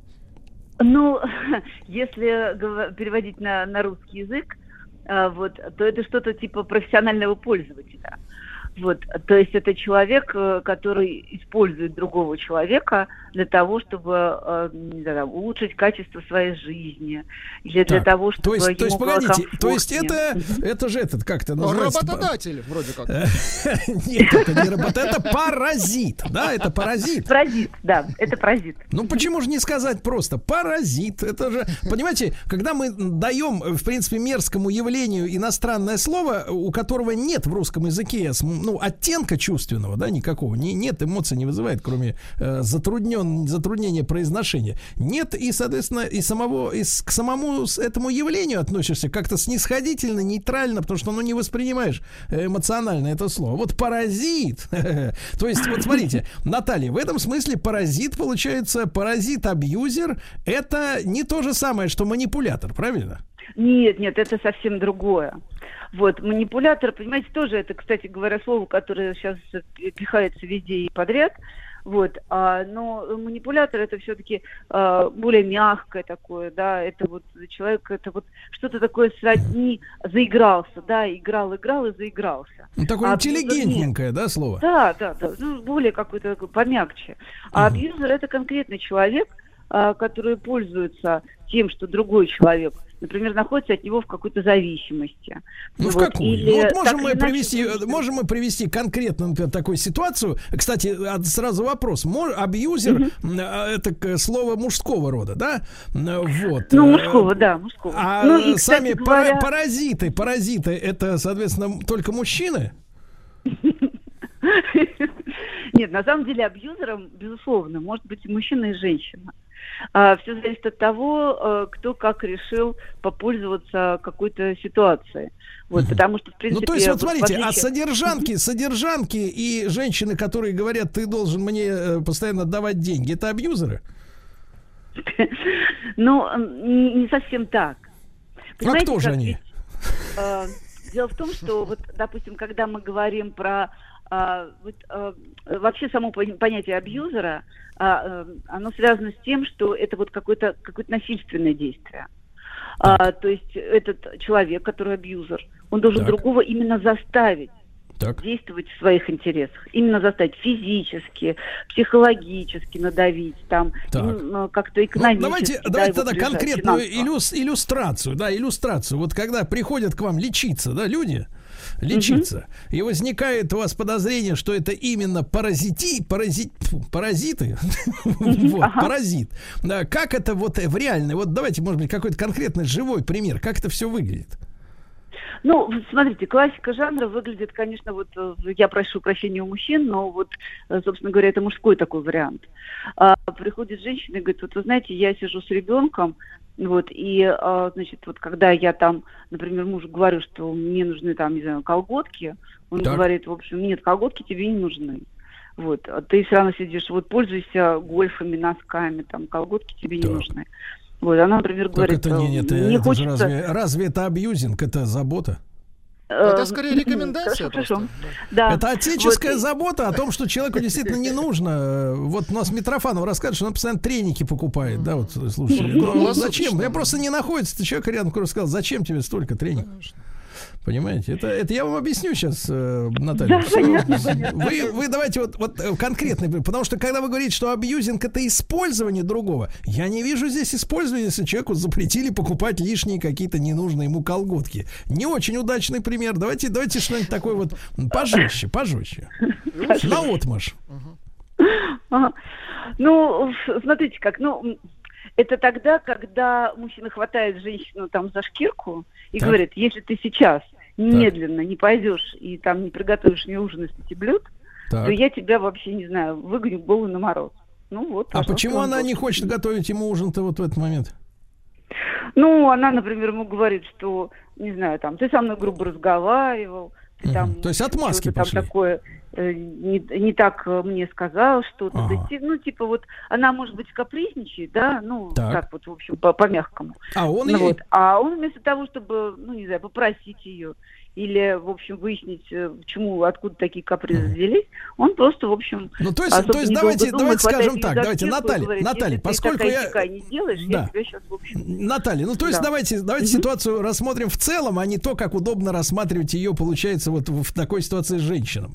То есть есть, не- есть некие механические, да, не надо сюда вкладывать никакую душу, вот в это особенное, какую-то любовь особенную, да, какую-то. Это вот есть какие-то механические вещи. Например, мужчина утром везет м, жену на работу и не говорит о том, что ты должна мне пятки облизать за то, что я тебя отвез на работу, да, потратил бензин. Ну да, да, да. Вечером, соответственно, мужчина приходит с работы голодный. Идиот, может, и не понимает, что он голодный. Но нормальный человек любой понимает, что надо человека накормить. Это просто рутинная работа. И тут ему выставляется предъява, что ты меня, оказывается, не так попросил сделать то, что, в принципе, не, не- не подразумевает каких-то особенных расшаркиваний. И вот на этом месте начинается, значит, вонь. Вонь, я так это называю. И после этого мужик, который уже взбеленился от того, что он голоден, да ему еще и не говорят, что мы тебя и кормить тут не будем, пока ты, э, значит, э, на табуретку не станешь и не прочтешь стишок, и он начинает тогда ей, значит, угрожать чем-то, да? Ну Вот. Но мы же понимаем, что начало этой драмы не в тот момент, когда он говорит, я тебя сейчас выгоню на мороз голый, а в тот момент, когда она начинает требовать рутинную работу оформить, как будто это подвиг. Ну, смотрите, как вот здесь не надо путать обычный бытовой скандал, когда люди так не, не не, разбираясь в средствах, начинают э, друг с другом скандалить. Вот это одна история. А вообще вот, э, когда мы говорим про абьюзера, мы говорим про некую линию поведения. А вот, а когда начинается с того, что, например, мужчина женщине говорит, а, ты после родов поправилась и теперь никому не нужна, поэтому будь любезна, пойди и делай раз, два, три, четыре, пять. Вот. И, а, ну, то есть вот это подается именно а, таким образом, что как будто тебе деваться некуда, кроме как делать то, что я тебе говорю. Или отказаться от того, что а, ты раньше считал для себя важным, да? Вот, то есть, Вот я деле, это честно- некое честно, мини- Наташ, поведение, это э, не Наталья. разово. Это не то, чтобы вот э, муж жену отвез на работу, она ему ужин не хочет готовить, это абьюзер. Вот. Так. Нет, это не абьюзер. Это просто бытовой скандал. Не надо путать одно с другим. Наталья, Наталья, но мне вот, честно говоря, вот я честно могу сказать, по-мужски, да, э, вот, Да. я никого на мороз никогда не выставлял, и женщин никогда не бил. Вот, но мне, как человеку э, интеллигентному и тонко чувствующему какие-то вещи, я вот смотрю, что я увяз, вот вы- мы об этом говорим, и я не знаю, как Владик, но я увяз в каком-то мутном таком склизком киселе каком-то, в котором я не могу нащупать дна или опоры, чтобы закрепиться, понимаете, в этом мнении. Потому что идет описание каких-то вещей, каждая из которых, в принципе, ну, при разборе, да, наталкивается на, ну, другие объяснения, да, вот этих претензий. А, а вот в целом вот дать четкое определение абьюзингу и, или, или паразитированию, то есть оно даже и не совсем подходит сюда, это слово. Какой же он паразит, который пришел домой и хочет, чтобы его накормили ужином, а она кочевряжется. Я вот не могу ухватиться, понимаете, как будто в темной комнате ищу черную кошку, а ее там нет. Вот э, и поэтому, наверное, мужчина, если, если вина связывается именно с мужской с мужским линией, линией поведения, да, мужчина, ну не знаю, я не знаю, как, какой должен быть мужчина, чтобы он сейчас врубился в то, о чем мы сейчас говорим. Потому что э, я чувствую, что я на- натолкнулся в темноте на женский способ э, сознания, мышления, и я его не понимаю. Понимаете, вот несмотря на то, что я взрослый человек, да, я не понимаю, о чем идет речь, честно. А можно Ну, да, пример, а давайте- можно пример обратный, например, если абьюзинг это со стороны женщины, как это тогда выглядит? Может быть, такая ситуация будет более какой-то ясной для меня. Ну, знаете, здесь же крутится все вокруг того, что один и обладает какими-то возможностями, а другой этими возможностями не обладает. Так. Вот. То есть а, неравенство. это могут быть, а, ну, некое да.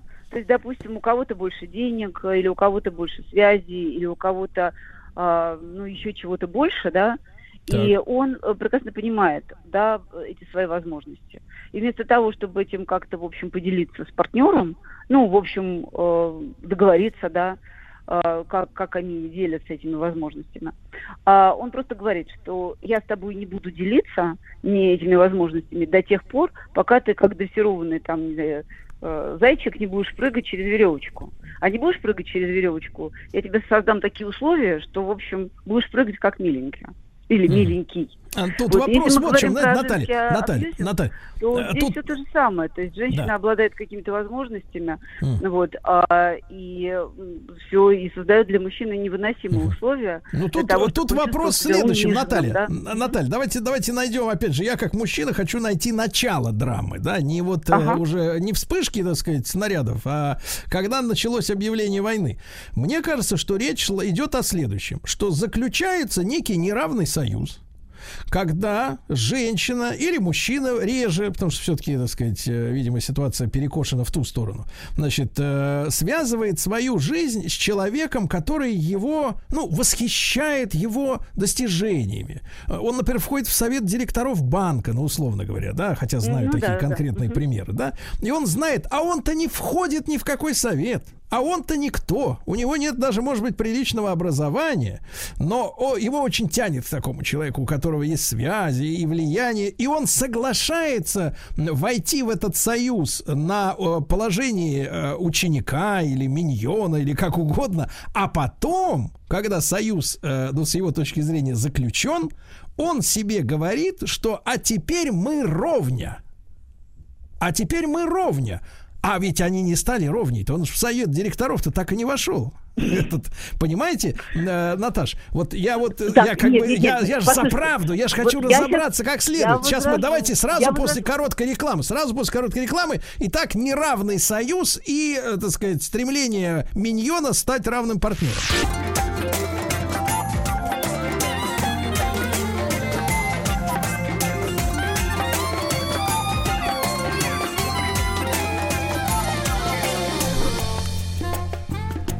Скрытая Логика поступков. Друзья мои, итак, мы с вами сегодня наводим порядок э, в нашем словаре, э, в новоязе, куда проникло слово «абьюзер». Оно звучит обвинительно, по-прокурорски. Вот, э, значит, их, ну, с ними нужно бороться, и мы поддерживаем, конечно, за любой кипиш, кроме голодовки. Вот, Наталья Панфилова, семейный психолог, супервизор профессиональной перфты- тер- психотерапевтической лиги, член правления Национальной ассоциации супер... Нат- Наталья, давайте, вот первый этап. Я прав, описывая ситуацию, что союз изначально был составлен из неравнозначных личностей. То есть одна, например, в силу возраста, Нет. в силу возраста добился чего-то, другой нет. Нет, нет. Дело вот как раз дело в том, что а, вот внутри абьюзера, а, ну потенциального абьюзера, да, а, есть очень неуверенный в себе человек.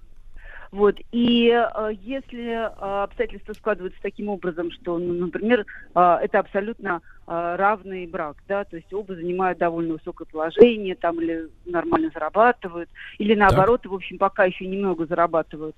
Вот, э, То есть они да, встретились, вот например, на этом бирже труда оба, да? да, да, запросто, запросто, запросто.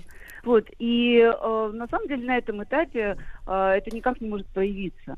Это начинает проявляться тогда, когда, например, э, один из партнеров э, понял, что другой там влюблен до безумия, или э, что другой готов там чем-то жертвовать ради него. Вот это вот для в- абьюзера может быть неким таким триггером, таким провокационным моментом для того, чтобы пойти в атаку и начать выкручивать этому человеку руки, ну, иногда в буквальном смысле этого слова. А зачем он это делает-то? А вот он от этого получает удовольствие. Понимаете, это А. вот его как бы способ жить, а, его способ а, как бы понимать, что вот он главный, самоутверждаться за счет другого человека. То есть здесь вот э, именно дело в этом, что это такая структура личности, такая слегка патологическая, иногда прям явно патологическая, которая не может удержаться, чтобы не обидеть слабого, чтобы не унизить человека, который перед тобой беззащитен. То есть вот здесь есть определенная опасность. Из этого как раз плавно вытекает то, что с этими людьми нужно э, очень осторожно себя вести. Потому что вот э, как раз э, на этапе отношений, когда они прощупывают почву, когда они так приглядываются к своей потенциальной жертве, они могут вообще вести себя абсолютно идеально, потому что им нужно как бы поймать в свои сети. Вот. А потом все, потом начинается вот эта вот э, некая такая игра то, что, в общем, э, ты ничтожный, ты, в общем... А все-таки, есть все-таки, идет некий такой- чем, Наталья, чем тогда в сознании, в самом тип, психотипе жертвы пользуется абьюзер? Это человек недостаточно уверенный в себе? А, не всегда. То есть, а как тогда? Как где механизм-то? Ну вот давайте посмотрим. Ну, А ржавчина, ржавчина как- может быть там, где есть металл, правильно? Она не, ржавчина Да, не ест да. пластмассу. Что происходит-то? А, понимаете, дело в том, что когда человек, например, влюблен, или когда у него есть э, такая ценность, как семья, ну, отношения, да, вот, то он очень уязвим. Ну, уязвим в том смысле, что м, он будет защищать эту свою ценность, он будет э, пытаться ее сохранить. Особенно вот почему мы говорим, что абьюзер это слово мужского рода. Потому что женщины вообще так устроены, что они, э, ну, как это, запрограммированы природой на сохранение. И если женщина выходит замуж, если она рожает ребенка, если она искренне любит этого мужчину, то есть на самом деле абьюзер абсолютно бессилен, если это брак по расчету. Абьюзер совершенно бессилен, если м, там мало чувств, да, а вот э, есть э, в голове какой-то какой-то прагматизм, да. Вот. А вот тогда, когда человек влюблен, тогда, когда э, затронута глубоко его система ценностей, вот тогда абьюзер может развернуть свою бурную деятельность э, очень быстро. То есть он, он пользуется любовной зависимостью э, жертвы, правильно? Так? Э, Ну, здесь э, не про зависимость именно идет речь. То есть как раз цель абьюзера сделать, создать эту зависимость, закрепить ее в сознании жертва. Вот. А, а изначально жертва не склонна, например, к зависимости. Так, есть, а мы во можем понимать, случае, Наталья, факт, что На- она Наталья. Наталья, а мы можем Просто- понимать, как э, обладает ли э, вот паразит, если мы по-русски продолжаем говорить, да, эмоциональный паразит скорее, да, хотя вот видите, Да, вы да, говорите, да. колготочки не позволил купить э, десятые. Вот, вы скажите, пожалуйста, а можно ли мы определить психотип паразита? То есть э, какой-то портрет общий э, существует у этих людей, по которому потенциальные э, жертвы могли бы разорвать вовремя отношения, узнав э, по вашей ориентировке подлюку? Да, можно, можно. Так. Вот а, тогда, когда вы а, чувствуете, что ну, в человеке есть некая такая эмоциональная глухота, Так. а, когда вы, например, говорите, а, пожалуйста, не делай так, мне это больно, мне это не, неприятно, некомфортно. Когда речь идет не о том, что вы о чем-то просто просите человека, говорите, ну, не надо так делать, а он все равно продолжает делать. Может быть, это у него там семейный сценарий такой, или какой-то... Ну, например, вот, э, а именно что тогда, он может? когда а, вы говорите, мне это больно, мне это неприятно, вот то, что ты сейчас сделал, мне, а, ну, это очень-очень дискомфортно. Так. И человек на это не реагирует, то есть он как будто бы это не слышит. А, вот здесь надо насторожиться, потому что, в принципе, любой человек, который а, ну, искренне относится, который хочет а, строить а, такие вот ну, правильные, здоровые отношения, он на это обязательно отреагирует. В принципе, здесь, конечно, сейчас мужчины некоторые возмутятся и говорят, да вот моя жена все время говорит, что мне больно и неприятно, что ж я теперь абьюзер, что ли? Вот, а, ну, это мы про другое, да, это мы про это говорили, что есть люди, которые хотят манипулировать, которые хотят чем-то там попользоваться слегка, вот, а, то есть некая такая игра, да, когда специально что-то усиливается для того, чтобы человек на это отреагировал. Но, в принципе, а, любой, а, ну, нормальный, здоровый человек, когда Так. ему говорят, там, мне это больно, некомфортно. Говорит, например. Ну, «Хва- это, не, знаете, не заламывай руку так сильно, например, да? Ну, я имею в виду игрища какие-нибудь такие, в принципе, там, костюмированные. Ну, ну и это тоже, да. Прекрати это тоже. заламывать самое руку. А он такой, отлично, больше не заламываю. Так, товарищи, но мы будем разбираться. Мы, видите, видите, мы нащупали сегодня. Я думаю, что э, я, мне кажется, давайте так, думаю, это значит, я на что-то рассчитываю. Мне кажется, что э, мужчины вместе со мной э, сегодня, как бы, так сказать, немножко мозг за, так сказать, э, за- по- по- погрелся немножко, да, сегодня, потому что мы попробовали, э, так сказать, понять, о чем, собственно говоря, вообще здесь идет речь. Ну, хотя бы первый шаг к пониманию проблемы. Наталья Панфилова, семейный психолог, была с нами. Весь цикл «Скрытая логика поступков» на, на нашем сайте радиомаяк.ру. Друзья мои, до завтра. Еще больше подкастов «Маяка» насмотрим.